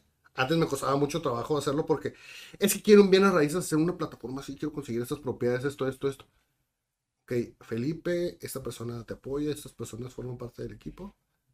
Ok, no. Ni Felipe ni estas personas van a poder hacerlo. Me gustaría. Sí, quiero hacer esto la siguiente semana, pero no es real. No es real esa plataforma, no, no ahorita. Trabaja para que avances en el paso 1. Entonces ya sé que son 100 pasos, hoy voy en el 10. El siguiente año voy a avanzar en el 20. Pero ya sé que me va a tomar, hacer lo que quiero, me va a tomar 100 pasos. Me va a tomar 3 años.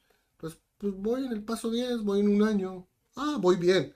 Ya no me juzgo porque antes platiqué con una psicóloga que me dijo algo. Cuando platiqué con ella, pues tenía todavía más, más, no sabía cómo controlar mi frustración. Y platiqué con ella y dije, no, esto, esto, esto, me frustra mucho que no puedo lograr esto. Y mi juego que me ayudó, como no tienes idea, me dijo, date valor por lo que has hecho. Felicítate por lo que has hecho porque a tu edad has hecho muchas cosas. Y dije, a ver, me lo está diciendo genuinamente, tiene sentido. Es como, sí es cierto, he hecho esto, esto, esto, esto, esto, esto, esto. Ok, gracias Felipe, te lo agradezco, eres grande, pero lo que quieres hacer, pues sí. Sí, conlleva mucho. Sí, entonces ya no me frustro, y todos los días me frustro, pero ya intento, ya recuerdo, Felipe, vas en el paso 10, ok, voy en el paso 10. Ay, quiero el 7, Felipe, no te vuelvas a frustrar, jueguito, 10 minutos, voy en el paso 10, bienvenido al mundo, estoy en el paso 10. Ya hago ese, ese análisis que también es trabajar con personalidades que yo, Felipe, me ha costado 27 años, siempre digo cuando me preguntan mi edad, 23, 23 fijos, pero me ha costado 27 años entender quién soy. No puedo transmitirle a Adrián, no puedo transmitirle a alguien más lo que a Felipe le ha costado entender lo que es bienes raíces, a Felipe lo que es entender lo que es un café, a Felipe lo que es entender qué es emprendimiento, y la otra persona no ocupa entenderlo. Ocupamos trabajar en conjunto para que funcione. Entiendo que a lo mejor Miguel, Gustavo, eh, la persona que quieras está de aquel lado y no ocupa entender quién es Felipe. Pero Felipe, porque son sus metas. A final de cuentas, las metas de Adrián, las metas de Daniela, las metas de Felipe son sus metas personales y no ocupas que las demás personas lo entiendan. Ocupan entender que los dos tienen un interés por un proyecto o por una idea y quieren sacarlo adelante. Eso es lo que ocupan entender. Y entender que la otra persona, todas las decisiones que tome, lo va a hacer desde lo mejor que sabe. Y eso también está bien, bien difícil de entender, pero la otra persona no hizo algo por fregarte. La otra persona hizo algo porque es lo mejor que sabe. Entonces, yo no, cuando me acuerdo de eso, digo, es que esta persona hizo esto, lo hizo lo mejor que sabía. No gano nada diciéndole hiciste las cosas mal, aunque en el momento me enojo, ¿qué hizo esta persona esto? Como con la profesora. Ajá. Sí, a lo mejor yo la profesora es, hizo lo mejor que sabe. A lo mejor hoy me sentaré con ella, es como, a diferencia de otros profesores que hacen las cosas muy diferentes y he entendido el por qué funciona como funciona. Sí. Entonces, así manejo el estrés. Sí, incluso ahorita mencionaste algo súper, súper que creo que es algo muy, muy importante. El, el emprender como tal, o sea, tú estás emprendiendo un negocio. Ese negocio es algo independiente de ti. Y creo que muchos emprendedores lo que pasa, lo que sucede, y es muy normal, o sea, es totalmente normal, eh, porque yo incluso lo he hecho, no saben de alguna manera separar el, emprendimiento de la persona. O sea, ellos creen que ellos son el emprendimiento. Y cuando no funciona el emprendimiento es un golpe brutal y es mucha presión. O sea, es mucha presión el decir, es que es mi bebé, ¿no? Que es el clásico, es, es mi bebé. No, es, es un emprendimiento, es un negocio como tal. Y tienes que verlo como tal. Es más, si quieres de alguna manera eh, liberar esa presión, a mí me ha funcionado mucho verlo como que es algo que a mí se me dio natural, ¿no? Cuando yo empecé como a sentir esa frustración, empecé a verlo como un juego, donde tú llegas a ciertas metas al mes.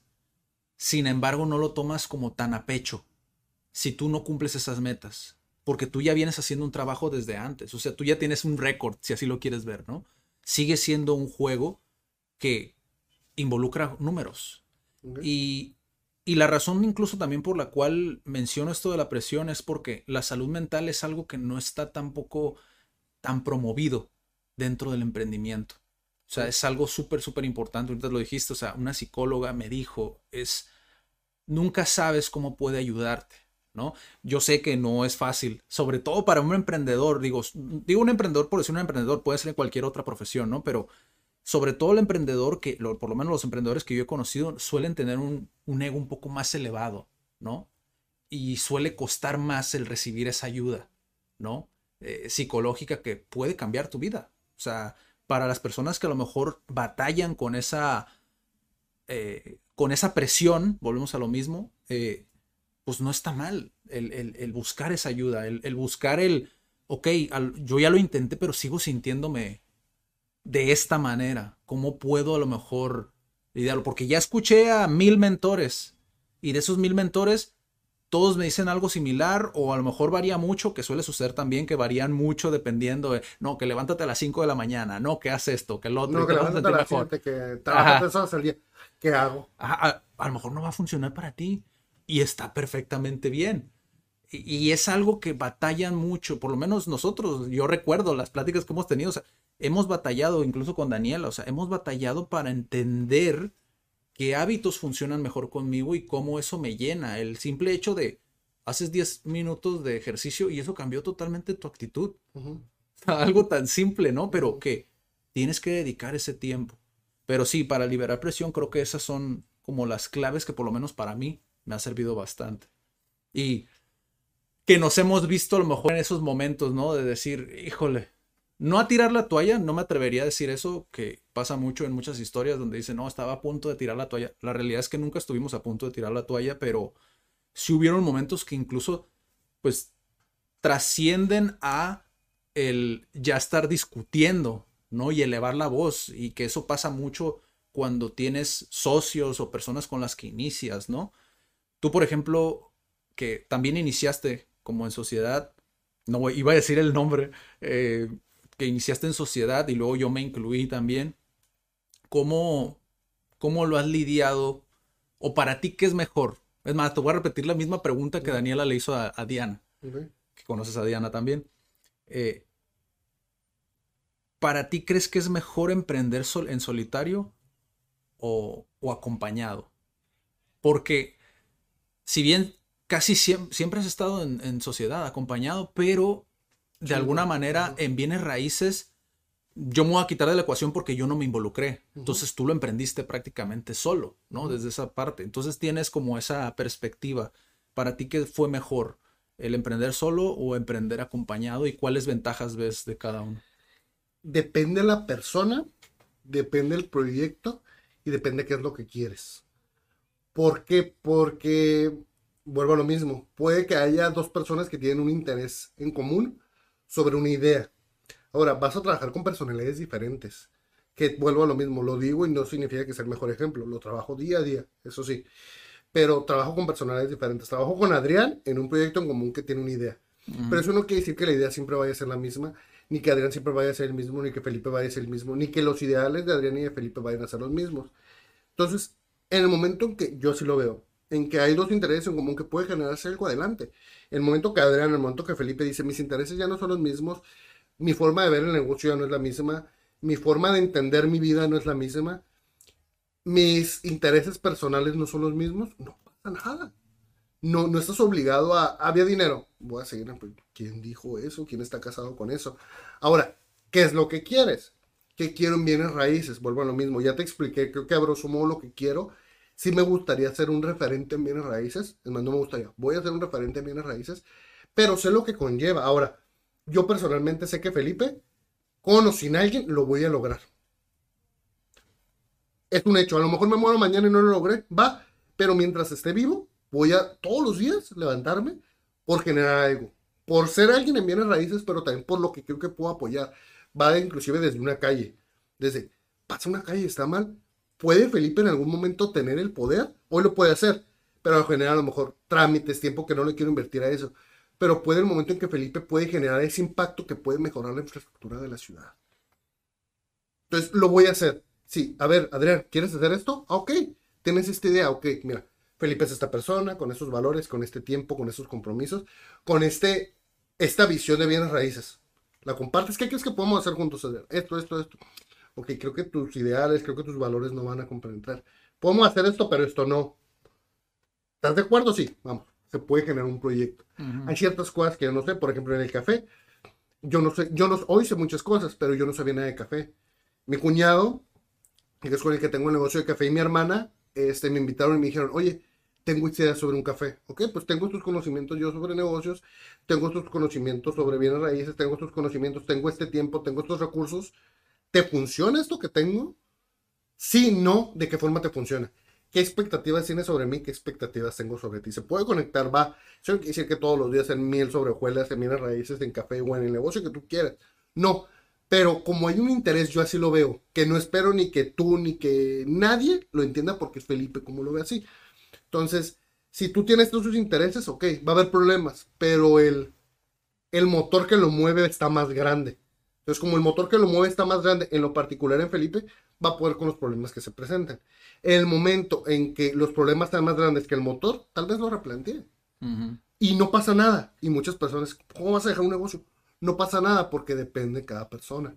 Depende de la visión del negocio de cada persona. Entonces, sí y no, pero depende qué quieres y qué vas a hacerlo. A lo mejor te digo, voy a ser la persona más importante en el negocio de muebles. Pero a ver, no tengo la infraestructura, no tengo los conocimientos. Solo me va a tomar tanto tiempo. ¿Voy a querer hacerlo solo con los beneficios que conlleva? ¿O lo quiero hacer acompañado con los beneficios y con los contras que conlleva? Y tomas una decisión. Que a veces no es la mejor, a veces sí. Pero vas trabajando el día a día. Tú, al, lo veo. tú al, igual que, al igual que yo, pues tienes como ese roce con, con personas que quieras o no tienen un negocio, tienen una idea de negocio incluso muchas veces. O a veces tienen una lluvia de ideas, como suele suceder. Es que quiero hacer esto, pero quiero hacer esto, pero quiero hacer esto, ¿no? Y pues ya ahí tienes que como de alguna manera asesorar de, ok, sí, pero de todas esas, ¿qué habilidades tienes que nutran a cada negocio, ¿no? Empezando por ahí. Tú, ¿qué es lo que normalmente le aconsejas a alguien que ya tiene esa idea como clara y no sabe a lo mejor cuál es el paso uno? Porque me interesa esto saber, porque como tiene mucho que no platicamos, me interesa saber como tu respuesta de qué, aconsejas a una persona que quiere iniciar a emprender, que ya tiene una idea clara, pero no sabe cuál es el paso uno, por ejemplo. Tal vez es la respuesta que nadie se espera, pero ¿qué mueve esa idea? ¿Qué mueve la idea de quiero poner este negocio? ¿No mueve el dinero? Te digo, van a presentarse problemas que no van a ser económicos. Que si tu principal problema es el, tu principal motor es el dinero, no vas a aguantar porque conlleva mucho, tanto emprender como cualquier meta en la vida conlleva mucho. Entonces, el principal consejo a lo mejor que les pudiera dar es que mueves emprendimiento. Ahora, no te avientes y muchas veces lo aconsejo inclusive libros, aunque puede ser contraproducente porque no consigo realizar ventas en promover locales comerciales o oficinas, etcétera. De si no estás listo, infórmate lo más que puedas para sentirte seguro al iniciar. Ok, quiero emprender sobre muebles, quiero poner otro giro sobre, ponme otro que no haya mencionado, sobre viajes. Quiero emprender sobre viajes, ok, sientes seguro y no ocupas ni demostrarle a tu mamá, ni a tu papá, ni al vecino, ni a tu hermana, ni a tu novia, ni a tu esposa, nadie, a ti mismo. Me siento seguro para iniciar un negocio de viajes. No, ¿qué me hace falta aprender? Ah, ok, y haz, acepta esas verdades incómodas de, ¿qué me hace falta? Esto, esto, esto, esto. Ah, lo voy a investigar es impresionante la información que está inclusive en internet. No sé si el día de mañana que lo están escuchando en YouTube. Es impresionante lo que he aprendido de bienes raíces y de negocios en internet. Sí. Es impresionante. Aprendí a evaluar propiedades. Aprendí un montón de cosas en internet. Entendí cómo funcionan las tecnologías en medio. Esas dudas que tienes, búscalas. Y acepta esas verdades incómodas de no estoy listo para iniciar. O lo voy a hacer, pero me va a conllevar esto. Entonces, ok. Ya tengo una idea de negocio ponla sobre papel. ¿Qué quieres hacerlo y ponle fecha? Eso es algo que también muchas personas pareciera tonto, pero las personas cuando doy este consejo, después sí lo ponen en práctica que digo, ah, a lo mejor es más importante el consejo de lo que yo creía que era, que es ponle fecha. Ahora, no todo, no siempre lo aplico. Quiero ir al gimnasio y no le he puesto fecha y lo he estado postergando. pero ponle fecha. Y mientras le pones fecha, aunque no lo cumplas, dices, no lo cumplí, te llevo un mes diciendo que voy a ir a hacer esto. Ponle fecha, entonces ponle fecha y velo cumpliendo. Ahora, no esperes, que también es un error comunísimo de las personas de que quieren abrir el mejor local o el mejor negocio del mundo el primer mes. No, bro, no funciona así. Entonces, como lo ven una meta muy grande, no la van a conseguir nunca. ¿Por qué? Porque quiero abrir ese negocio de viajes súper grande, que sean siete módulos, que tenga viajes internacionales. No, bro. A lo mejor empieza con viajes turísticos donde ocupas un carrito que mueva a las personas. Conforme avance el tiempo vas a tener dos carritos, tres, después tienes a lo mejor hasta un avión. Pero como ves la meta de dos aviones, dices, no, es que este es mi sueño. Sí, es un sueño, no es una meta. Porque no es realizable, porque no hay un plan para hacerlo. Y como está tan grande el plan, no le dedicas el tiempo porque en tu cabeza, dedicar el tiempo a tu cabeza, decir, es, es este mi viaje de sueños, pero tú en tu cabeza sabes, y no le puedes mentir a tu cabeza, bro. Tú en tu cabeza sabes que ese, tener 10 aviones no es posible el día de mañana. Y tú dices, y le preguntas a las personas y te preguntan, ¿cómo vas? No, es que ya lo llevo avanzado. Pero no quieres decir, es que tengo un camioncito, por el ego. No le quieres decir a la persona, tengo un camioncito que lleva gente. No, tú quieres decirle, tengo una agencia de 10 aviones. No, bro, dile, tengo un avioncito, tengo un carrito. Sí. Y no ocupas que las demás personas se aprueben, ocupas tú. Porque es tu negocio, es tu sueño, es tu meta. No es la meta ni los sueños de nadie más. Sí, la realidad es que cuando, cuando realmente tienes ese, ese propósito detrás de un negocio, que también lo platicaba con, con Nacho, eh, cuando ya tienes un propósito detrás, cada avance que haces es un avance significativo para ti, porque ya es un logro. Yo bien imperativo, siempre me estoy muy Este güey traía pulgas, no sé. Pero, o sea, sí, sí es, sí entiendo lo que, lo que mencionas. Eh, incluso dentro del, del, video, volviendo otra vez a lo de, no sé por qué, me vino ahorita de repente lo de Carlos Muñoz, ¿no? Él, él menciona mencionó algo. controversia. No, no, Todo lo que digamos es nuestro punto de vista. mencionó, mencionó un, algo, algo, algo muy interesante, ¿no? Que, que es como el, el potencial que tiene cada persona. El hecho de que tú tienes que ser congruente con tu potencial, es decir, tú tienes que hacer todo lo que esté a tu, en tu poder para poder ser mejor de lo que de lo que eras, es decir, que tengas esa congruencia con tu potencial.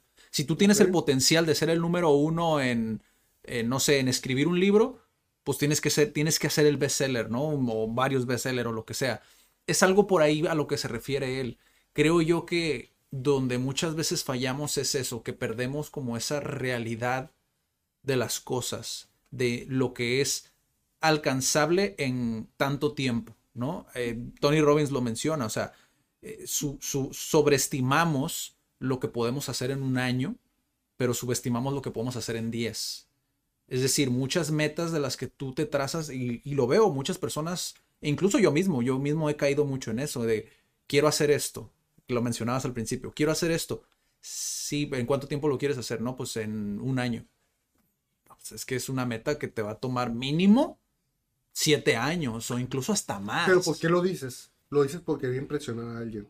Ajá. O, muchas veces sí, cuando estás frente a otras personas, pero también lo haces porque esa ambición que tú tienes, eh, muchas veces puede ser económica, puede ser por socialmente, quieres tener esa aprobación social, muchas veces es por el patrón mental de querer impresionar al papá, a la mamá o lo que sea, ¿no? Eh, pero también muchas veces va ligado a lo económico. Entonces, cuando, como dices tú, tienes un, una, una meta gigante, que es un sueño, ¿no? que no logras fragmentar, porque dentro de tu cabeza es como, no, es que tiene que ser así. Y es como, no, tienes que fragmentarlo en pequeños pedazos, en, hacerlo más pequeño y más alcanzable, porque si tú ya estando dentro del proceso ves que no estás avanzando, porque es gigantesco y no vas a ver un avance, te vas a desilusionar, incluso posiblemente hasta lo vas a dejar, lo vayas a dejar tirado. Y es todavía más feo, por decirlo de alguna manera, si lo haces con alguien más, porque ella se vuelve irresponsable con esa sociedad, porque el hecho de vender algo que no es alcanzable tan rápido, pues algo tan es intangible, pues. Y es eso, concuerdo contigo, o sea, eso lo hace un sueño, no una meta como tal. Entonces, me, no vamos a andar más en eso porque si no aquí vamos a estar tres horas, ¿verdad? Pero tú cómo, y esta es una pregunta que yo he visto también dentro de tu evolución en bienes raíces, pero tú cómo, ¿qué crees que sucede como por la cabeza de, las personas que entran y al poco tiempo deciden salirse? Porque también me ha tocado mucho, o sea, dentro de lo que es... Un suspirito, güey. dentro de lo que es la educación como tal, o dentro de lo que hacemos nosotros aquí, dentro incluso de las redes sociales, que las asesorías que damos en redes sociales, me toca verlo, me toca verlo muy palpable, que la gente llega muy motivada y es como, ah, quiero dar este curso o, ah, quiero poner este negocio y les explicas, ¿no? Lo que conlleva hacerlo o ellos ven por sí mismos lo que es tal cual, es decir, ven esa que esa esas expectativas no se cumplen como ellos lo pensaban. Nos sucedió en redes de mercadeo, incluso que decíamos, hoy nuestras expectativas están en ir a Las Vegas, a, no sé si te acuerdas de, del evento ese que iba a haber en Las Vegas, no sé qué, que dijimos, no, sí, en, en, en tres meses vamos a cerrar a tantas personas para, no, o sea, era inalcanzable, ¿no? Pero no se cumplen esas expectativas y las personas se salen. O sea, al nada, o sea, de un día te dicen una cosa y al siguiente es como totalmente otra persona. Como, no sabes qué, no se va a armar. La pregunta de cuál sería como, ¿qué pienso sobre eso? Ajá, ¿tú qué crees que pasa como por, por la cabeza de esas personas? O sea, ¿qué sientes que sucede? Remontémonos, y de hecho hablé en eso, los invito a que me sigan, voy a hacer spoiler de... Spam. Spam. De hecho, viene raíces, aquí vale, vale spam, va, les digo cuando corte el spam, pues si lo quieren saltar. Este, tengo varias plataformas donde intento dar información. Intento porque a veces me es difícil por tiempo retroalimentarlas a todas. Donde intento dar información sobre bienes raíces. Una de ellas es el diario de un asesor inmobiliario, el aburrido diario de un asesor inmobiliario, donde platico el día a día intentando hacerlo un poco más humano, pero dando información de valor, ¿no? Dentro de otras plataformas. Y ahí les digo que en un, bueno, no, chéquenlo para que entiendan de qué les hablo, de que cuando estaba en la universidad, y eso lo platico en uno de los artículos, recordaba, me, me pongo a pensar como, ¿quién era Felipe en la universidad cuando pensaba en bienes raíces? Y muchas personas quieren esto mismo que yo tenía esa perspectiva de la universidad. Para entrar en bienes raíces ocupa tener mucho dinero para poder tener, comprar muchas propiedades y de esa forma tienes muchas propiedades, las rentas, las compras baratas, las vendes caras. Es la perspectiva que tienen las personas de bienes raíces, la mayoría. Ahora, hay muchas formas de generar ingresos por medio de bienes raíces. No nada más es compra, ten capital y véndelo. Esa es una forma, que es comprar un, un precio bajo o a lo mejor con una casa de deterioro, las remodelas, que regularmente son de interés social, y las vendes. Esa es una modalidad que se llama house flipping, que es compro barato, la remodelo y lo vendo. Es una, pero existen mil formas. Comercializar inmuebles, por ejemplo, puedes empezar a comercializar inmuebles sin la necesidad de tener las propiedades y te apalancas teniendo una comisión. O sea, hay muchas formas, pero yo en su momento no lo entendía, no lo veía, no lo había investigado, no lo palpaba el día a día. Entonces, hoy que lo veo, les digo a las personas, pueden invertir así como compran acciones, a lo mejor los que no han comprado acciones es como deposito y compro una propiedad a lo mejor de un millón, la compramos entre 10 personas y ya no invierto un millón, no ocupa un millón, ocupa 100 mil. O dices, no, es que tampoco tengo los 100 mil, Felipe, ok, entonces la compra entre 20 y ya tiene 50 mil, 50 mil pesos y son alcanzables. Entonces, hay formas de invertir que no necesariamente se ocupa de gran capital ponerlo en la mesa para hacerlo. Hay ciertas formas de invertir que sí se ocupa capital, pero no en todas. Puedes tener un, un pequeño espacio, me imagino ya lo platicaste con Nacho, en tu casa y dices, ¿sabes qué? Lo voy a subdividir y esta lo voy a rentar por Airbnb. ¿Qué ocupaste? Un pedazo de tu casa un espacio de tu casa que lo remodelaste y lo acondicionaste para que alguien más pudiera alojarse en esa propiedad. Entonces, es la falta de información. Yo la tuve, por eso yo empatizo con las personas que lo pueden ver en bienes raíces. Busco con la educación que hablo por medio de, de la plataforma, de lo que soy, de mi marca, de la inmobiliaria, del podcast, del diario. Ocupo darles diferentes formas a las personas de explicarles de esto no es cierto. Hay muchas formas, investiga. Ahora, quienes lo hablan, ahora ya hay muchos ponentes hablando de este tema y estoy orgulloso y créeme que lejos de que esa es, competencia, no digo, entre más personas hablemos de esto, hay unas personas que están hablando sobre remates inmobiliarios. Tienen un curso gratuito básico en internet. Bro, tómalo. Ahora, vas a dedicarle tiempo, si quieres dedicarte a raíces, toma el tiempo para verlo. ¿Qué pasa? Antes del video vas a ser una persona con una perspectiva sobre bienes raíces y después vas a ser otra. Entonces, la pregunta tal cual de por qué las personas lo dejan. Porque una vez que se dan cuenta, como cualquier plan en la vida, conlleva tiempo, conlleva esfuerzo, conlleva dedicación. Y las personas como tenían esta perspectiva de es que bienes raíces es un industria de mucho dinero, sí, muchas industrias hay mucho dinero, pero ya cuando ves lo que conlleva comercializar un inmueble, dices, ay no, no quiero publicar la propiedad. Ay no, no quiero tener el trato con las personas, que sí es complicado como cualquier industria, de las personas que quieren algo y no entienden. O las personas latosas, esto, esto.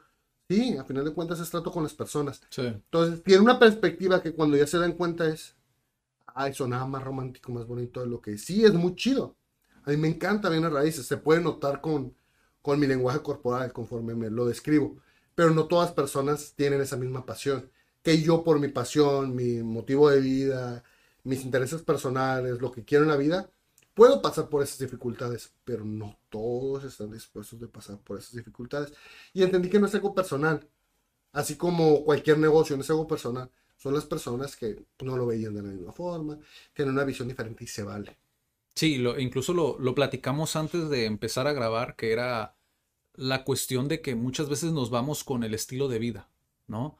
Vemos grandes asesores eh, que ya realmente tienen inmobiliarias, ¿no? Como por ejemplo eh, Ryan Serhan, ¿no? Un ejemplo, que empezó como un asesor inmobiliario y él ya tiene una, una firma como tal, ¿no? En, Nueva York. Eh, personas que, como Robert Kiyosaki, ¿no? Que dicen, ah, yo puse, tengo tantas propiedades en... Sí, pero también tienes que ver cómo empezaron esas personas, cómo fueron labrando ese camino, ¿no? Cómo fueron de alguna manera tomando ciertas decisiones que los llevó a esas posiciones donde estaban. Ahora, en muchas de las ocasiones, ellos ya tienen como cierto, si así lo quieres ver, ¿no? Cierta ventaja por el hecho de que vienen a lo mejor heredando ciertas cuestiones de generaciones pasadas. O sea, tú no sabes la situación de cada uno, ¿no? Y, yo, por ejemplo, me interesa saber mucho tu, tu, opinión en particular sobre eso porque, pues yo sé cómo empezaste. O sea, y creo que una de las situaciones que, que sucede mucho es que cuando tú empiezas, tú no estás dentro de una inmobiliaria. Lo natural sería meterte en una inmobiliaria a aprender, ¿no? Aprender de esa inmobiliaria. Me tocó también hacerlo. Ajá. Ya después te tocó hacerlo, pero fue más complejo, creo que tu camino, porque pues te aventaste la chambota, ¿no? De decir, voy a empezar y te diste cuenta de lo que era y dijiste, ok, me meto a una inmobiliaria. Veo cómo lo hacen, cómo funciona en mi ciudad. Nada más desde eso, cómo funciona en mi ciudad. Porque yo puedo ver videos de YouTube, pero el camarada está en, no sé, en Acapulco o no sé dónde. Es como, ok, es diferente. ¿Cómo lo puedo yo aprender dentro de mi ciudad? Sigue estando muy latente el meterte en una inmobiliaria a aprender. He visto casos de, de chicos que hacen esto, ¿no? De aprenderle a alguien más. ¿Tú tienes alguna experiencia que te haya tocado que de personas que se dan como cuenta de lo que es realmente, como un ejemplo, ¿no? No, pues es que te tienes que ir a ver a tal persona eh, y luego te, o te llama a tal hora y tienes que ir a, visitarlo o te tocó alguna experiencia que dijeras tú, ah, esto es algo muy común que hace que se le rompa como el corazoncito, ¿no? Ahora sí que dices, que hacen que se desenamoren de bienes raíces. ¿Te ha pasado? ¿O sabes de algo en concreto que es normalmente como el estereotipo que tienen y que dices tú, y es que no es así? Sí. Por ejemplo, muchas de las personas que sigo en, YouTube, inclusive por decir una plataforma, me pongo a investigar el por qué lo hacen y muchas veces cuando hablan de su contenido explican cómo iniciaron. Y sí, muchos iniciaron como asesores porque, porque es una puerta de entrada accesible para todos que puedes trabajar y puedes permitirte aprender. Es como una escuela donde inicias y aprendes bastante, que es una puerta que todo mundo puede abrir. Que a lo mejor muchos dicen, viene raíces, no, es que se ocupa estar en cierto sector. No, siendo asesor puedes hacerlo. Busca trabajo asesor inmobiliario en tu ciudad y lo vas a encontrar y vas a tener una gran escuela. Y muchos que hoy están desarrollando, que ven esas torresotas, iniciaron así. O sea, no es un sueño, sí iniciaron desde cero, comercializando inmuebles y entendiendo cómo funciona. ¿Qué, qué pasa? Inicié promoviendo inmuebles. Pero, y se me ha presentado oportunidades, Adrián, que dice después otra persona, oye, es que quiero comprar esta casa y después quiero remodelarla. Un arquitecto con el cual trabajo, que es un amigo, ya se lo considero ya un amigo, este, me dijo hace un par de meses, oye, este, trabajamos de la mano y me dijo, oye, hay una persona que tiene una propiedad que me dijo que compró una propiedad en una colonia que está medio fea, no voy a decir el nombre de la colonia, me dijo, y puedo, me dijo que la compró barata y duplicó lo que ganó. Y dije, ok, y dije, ¿cuál es tu idea? Me dijo, no, puedes buscar casas en la zona que tengan más o menos las mismas condiciones. Le digo, ok, primero hay que ver qué fue lo que hizo tu, tu conocido. Pero lo que voy es que sí se presentan las oportunidades, pero esa oportunidad no se presentó como que yo estaba en la calle así sentado diciendo, quiero dedicarme a bienes raíces. Y una persona me dijo, oye, quiero comprar una propiedad. O sea, no se presenta así tienes que hacer tú tu trabajo para que llegue un momento donde es esa oportunidad. Por poner una como ejemplo, o sea, ya vino de un trabajo previo que fue primero, pues me tocó tocar puertas en muchas propiedades o con muchas llamadas y marcar a las personas de, oye, soy asesor inmobiliario y quieres que venda tu propiedad. No con ese tono, por poner un ejemplo. Y si, ah, ok, no. Hoy quieres, no. A la décima agendé una cita. Y no conseguí la propiedad, pero después de 20 ya, ya no era el mismo el que empezó a hablar. Al que después habló. Entonces ya después de 20 es más fácil hacer una propiedad. Al principio tendría a lo mejor 20 clientes y de esos clientes se interesaban 3 y de ahí un cliente se conseguía. Ya después a lo mejor de 20 clientes, 10 interesan y 2 se consigue cerrar una venta. Pero ¿qué pasa? Vas aumentando tus números. Pero ¿qué hace que te vaya mejor? El hecho de ir aprendiendo, ir teniendo un plan, irlo desarrollando y tú irte desarrollando. Entonces, si es un camino progresivo que sí puedes aprender, pero tienes que querer aprender sobre el tema. Y decir, no me voy a quedar con su asesor, que también sucede. Muchas personas, no, es que me da muy bien como asesor, genero muy buenas comisiones. Yo digo, sí, yo en lo particular me conoce, sabes que tengo ambiciones más grandes que eso. Entonces yo quiero ser un desarrollador, yo quiero ser esto, yo quiero... Ah, ok, pero me toca al principio hacer las llamadas. Ayer estaba. Ayer estaba, de hecho ahorita voy a ir a, a ver, creo que tres, pero uno me canceló a la semana, tengo dos sitios para ir a ver propiedades. Me pongo a buscar, ya tengo mis estrategias. ¿Qué tal? Buenas tardes. Sí, mira, soy Felipe Tello. Nadie me conoce aún. Sí, son, son cosas que a veces no, como son tan cotidianas dentro del mismo, del mismo rubro, a veces pasamos por alto, ¿no? Que van a suceder, ¿no? Como el hecho de que te cuelguen o el hecho de que sean groseros contigo o lo que sea, que a final de cuentas digo, en una utopía, pues sí, suena muy bonito, ¿no? Vienen raíces, pero la realidad es que sí te vas a enfrentar en esas situaciones.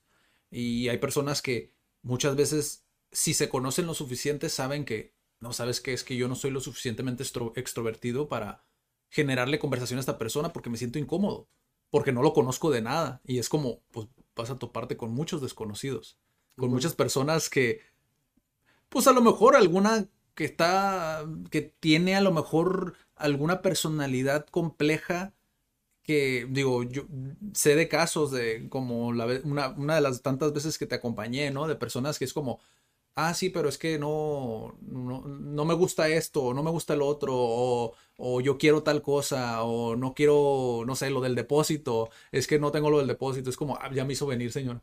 ¿Sabes? O sea, cosas como esas que a veces dices tú, no, pues es que sí me hacen replantear si realmente quiero vivir esa experiencia, porque es como el cambaseo. O sea, hay muchas personas que van, ah, no, sí vas a estar en ventas. Ah, ok pero no voy a estar en la vas a estar en ventas y es como llegas y es como ah, vas a estar en la calle, vas a tocar, vas a andar tocando puertas. Y esto no quiero hacer eso. Pues es algo similar, o sea, es un conjunto, ¿no? De situaciones a las que tienes que estar dispuesto a porque sabes que tienes una meta mayor, como dices tú, ¿no? El realmente el digo, el fin para mí por lo menos es el proceso, ¿no? Disfrutar el proceso, pero sí tienes una meta a la que quieres llegar. Está difícil, no todos los días levanto y me levanto hoy disfruto el proceso, hay días que te la mal, o sea, o sea, pero si entiendo ya cómo funciona, pues busco vivirlo como más amenamente. hay días bonitos y hay días malos. ¿Cuál es tu peor experiencia que tienes así de bienes raíces? Que dices tú, esta de plano creo que hace una anécdota como... Digo, hoy te ríes, ¿no? A final de cuentas te ríes a veces de las malas experiencias, digo, dependiendo qué tan mala pueda llegar a ser, ¿no? Pero hay experiencias que sí te ayudan como a, a, a ver como todo el panorama de lo que te puede llegar. Pues ha pasado que, por ejemplo, hay una propiedad, le pasó que un pariente vendía, no sé si te tocó, que estaba vendiendo su propiedad, este, y ya le habíamos conseguido cliente, me ha dado un precio de venta y al final de cuentas fue, y es más común de lo que parece, de que no sabes qué, pues es que quería más por la propiedad, es como, no es cierto, señor, usted me dijo, ahí yo equivocadamente por la confianza no firmé una carta de compromiso de pago de comisión. Mm. Entonces, como no es que yo quería otro, no es que no te dije, pues ahí es tu palabra contra la de él y pues pierdes una comisión. Clientes que les prometiste, me pasó, no voy a decir tampoco el nombre, que se abrió un... ¿Cómo le digo? Para no meter nombre. se abrió una plaza comercial, digamos. Y yo era prácticamente, muchos de los locatarios de ahí eran míos, sino es que la gran mayoría. Y a final de cuentas, pues yo soy el asesor. Y tenía la confianza, o yo creía que conocía al desarrollador. Y a final de cuentas no cumplió los compromisos que tenía. Y pues los clientes pues se quedan con local que ahorita no está abierta esa plaza. Cerraron. Entonces digo, una, todo el dinero que invirtieron todos. cuál es. Sí. todo el dinero que invirtieron, me siento mal, me compro. O sea, a final de cuentas también es mi palabra. Y dices, Felipe, tú que estabas diciendo que tu compromiso, no Sí, yo confié en él, cometí error. Y al final de cuentas es, yo quedé mal frente a todas esas personas que confiaron en mí. Que yo, ellos no saben quién era, yo no sabían que era asesor inmobiliario y que yo no tomaba la decisión. Se los expliqué, pero a lo mejor ni me escucharon. O les dije, ¿sabes qué? Vamos a, pero te voy a pasar el nombre del encargado, con él vas a tener todo. A lo mejor no se omitieron o no sabían cómo funcionaba. Entonces, creo que el hecho de comprometer algo y hacer que las personas depositen su confianza, su dinero, su patrimonio, sus años en ti y no poderles dar eso, muy feo. Porque pasa en la industria como pasa en cualquier otra. Pero tener ese compromiso de yo te prometí algo. Eh, es más, le dedicaste una hora a remodelar el local, bro. O sea, yo, ¿con qué compromiso, con qué cara te veo? Le metiste una hora a remodelar el local y yo te quedé mal. Eso sí está muy, muy... Que a lo mejor muchos lo ven y, no, pues es que no tengo nada que ver. Y tú a veces como asesor, pues, puedes involucrarte hasta cierto punto. Sí. Eso está feo. Lejos del dinero que te digo. Sí, por ejemplo, se pierden muchas comisiones porque el momento de la notaría, no me ha tocado, pero el momento de la notaría, el dueño dice, no quiero vender. O te marca y te dice, oye, ¿sabes qué? Me, me arrepentí de vender. Wow. Ah, y pasa más común de lo que parece. Y es como, pues, ¿qué haces? Pues haces coraje. El otro día me pasó. No, tampoco no voy a decir nombres. Para no, porque posiblemente vaya a ver el podcast del administrador. Este, una plaza conseguí un locatario. Le mostré a dos a dos prospectos, la propiedad, pues es tiempo, tanto mío como de Alejandro, de el tiempo de dedicar ir con los clientes, el esfuerzo, la documentación, y al final de cuentas el administrador me dice, ahorita después del podcast te digo que plaza me dice, oye Felipe, te tengo una noticia, y yo, échale, porque me va muy bien con él. Y me dice, pues te tengo una noticia de que no se va a poder rentar, y yo, ¿por qué? Dime la noticia. Me dice, pues para no hacerte el cuento largo, la propiedad se va a demoler. La plaza se va a demoler. Me dice, pues tu cliente, pues no recibimos documentación ni dinero ni nada de eso, pues para avisar a tu cliente. Y yo de, ok, ¿qué pasa con los locatarios? Porque hay locatarios ahí que llevan crece. Yo no sabía que se iba a demoler. Ahora, es también otro proceso legal con cada inquilino, avisarle, notificarle, llegar a una negociación de, de cuándo se van a ir. La inversión, me pongo a pensar, la persona que iba a rentar el local, anteriormente, una entregó documentación y no, al final de cuentas se arrepintió. Qué bueno que se arrepintió, Adrián. Pero iba a invertir buen capital en ese local. O si iba a invertir 400 mil, 500 mil pesos en un local porque lo iba a dejar muy bonito, según lo que me mostró.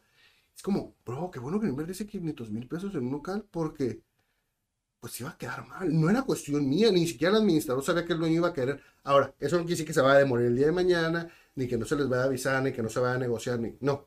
Pero, bro, o sea, eso sí lo veo como un wow de, qué bueno que el locatario no. Ahora hay un, una tienda ancla, un supermercado que está dentro de la plaza que es, avisar a la plaza, que lleva años trabajando, es como avísale en seis meses te tienes que ir.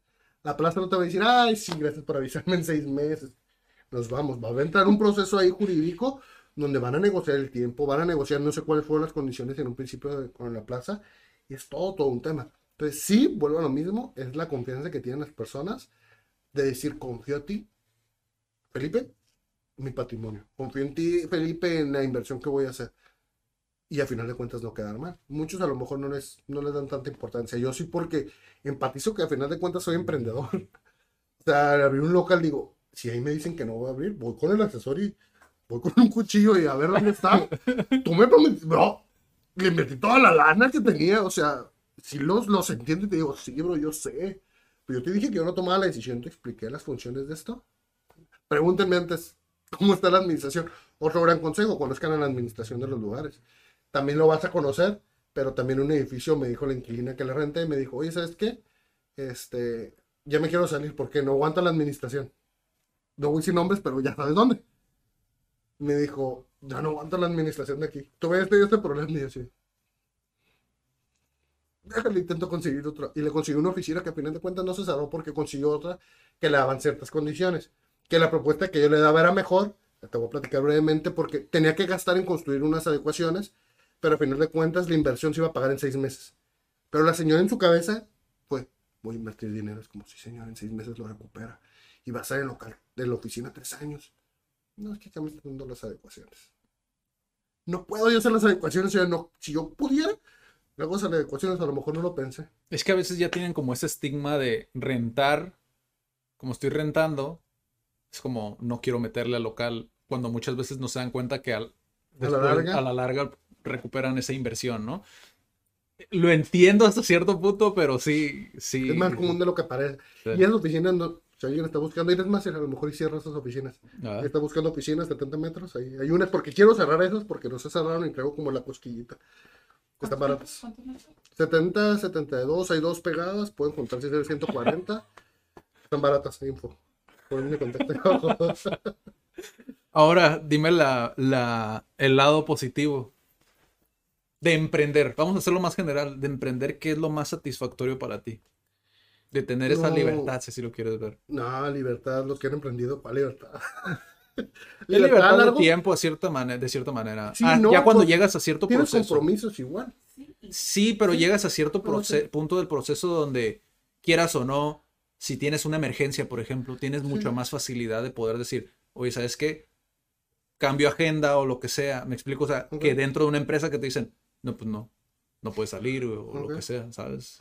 O sea, en ese sentido. Y el hecho de que, por ejemplo, esto, o sea, es un emprendimiento, más bien es un emprendimiento dentro de otro emprendimiento, pero que cuando ves el emprendimiento como, como esa flexibilidad que te da el poder probar ciertas cosas, ciertos proyectos dentro de tu mismo emprendimiento, como que empiezas a ver esa libertad de decir, puedo hacer esto, como tú, o sea, puedo grabar videos y puedo subirlos y puedo ayudar a más gente, es como, es cierta libertad que tú tienes, que tú te, que tú te permites. Ok, creo que en general emprender a largo plazo, lejos del lado romántico que platiqué, te da libertad.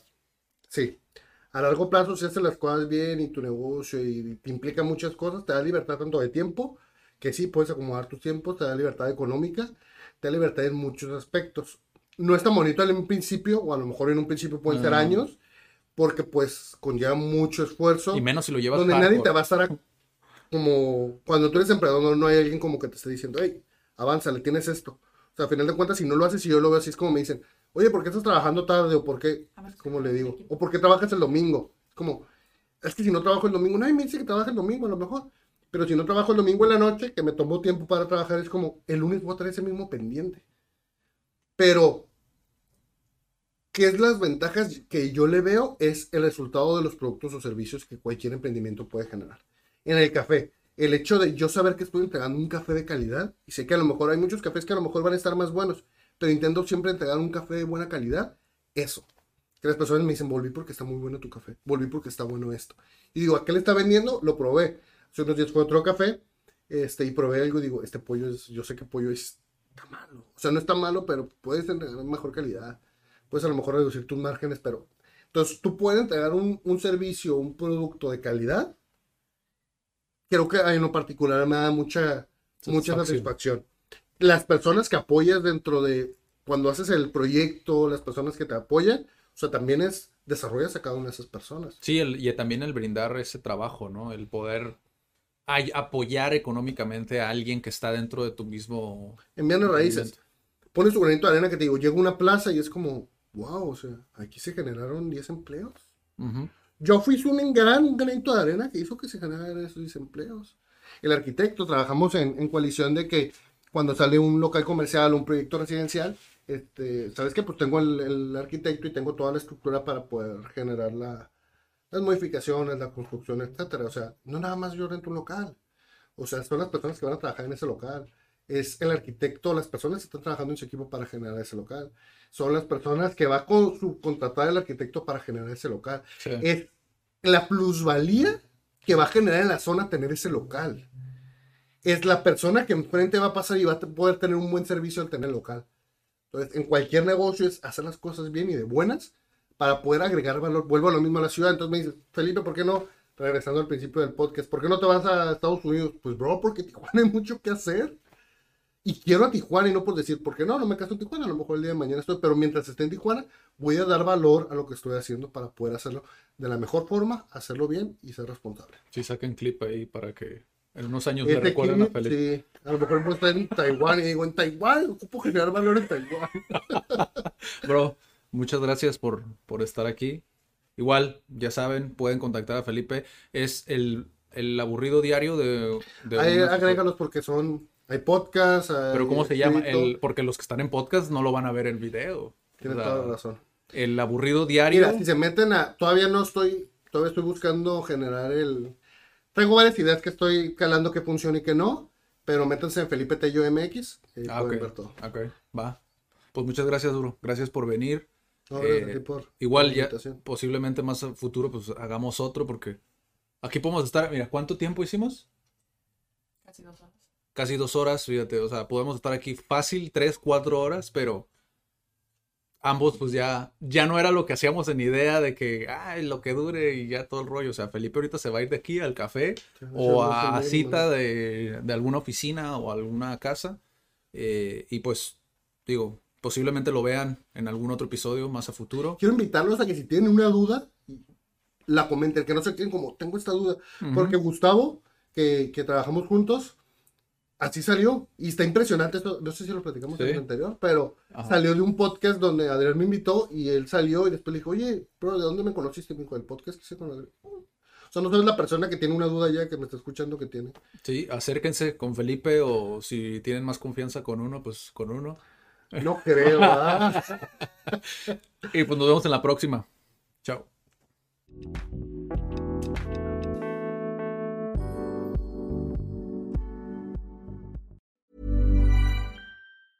If you thought the only way to get a more defined jawline with natural looking results was through surgery, think again. Juvederm Volux XC is a non surgical injectable gel filler that improves moderate to severe loss of jawline definition and can help you achieve natural looking results with little downtime. Even better, this improved definition lasts up to one year with optimal treatment. No maintenance required. Improve jawline definition for a smooth, sculpted look with Juvederm Volux XC. For important safety information and to find a licensed specialist, visit juvederm.com. That's J U V E D E R M.com. Not for people with severe allergic reactions, allergies to lidocaine, or the proteins used in Juvederm. Common side effects include injection site redness, swelling, pain, tenderness, firmness, lumps, bumps, bruising, discoloration, or itching. There's a risk of unintentional injection into a blood vessel, which can cause vision abnormalities, blindness, stroke, temporary scabs, or scarring. Talk to a licensed specialist specialist to find out if it's right for you.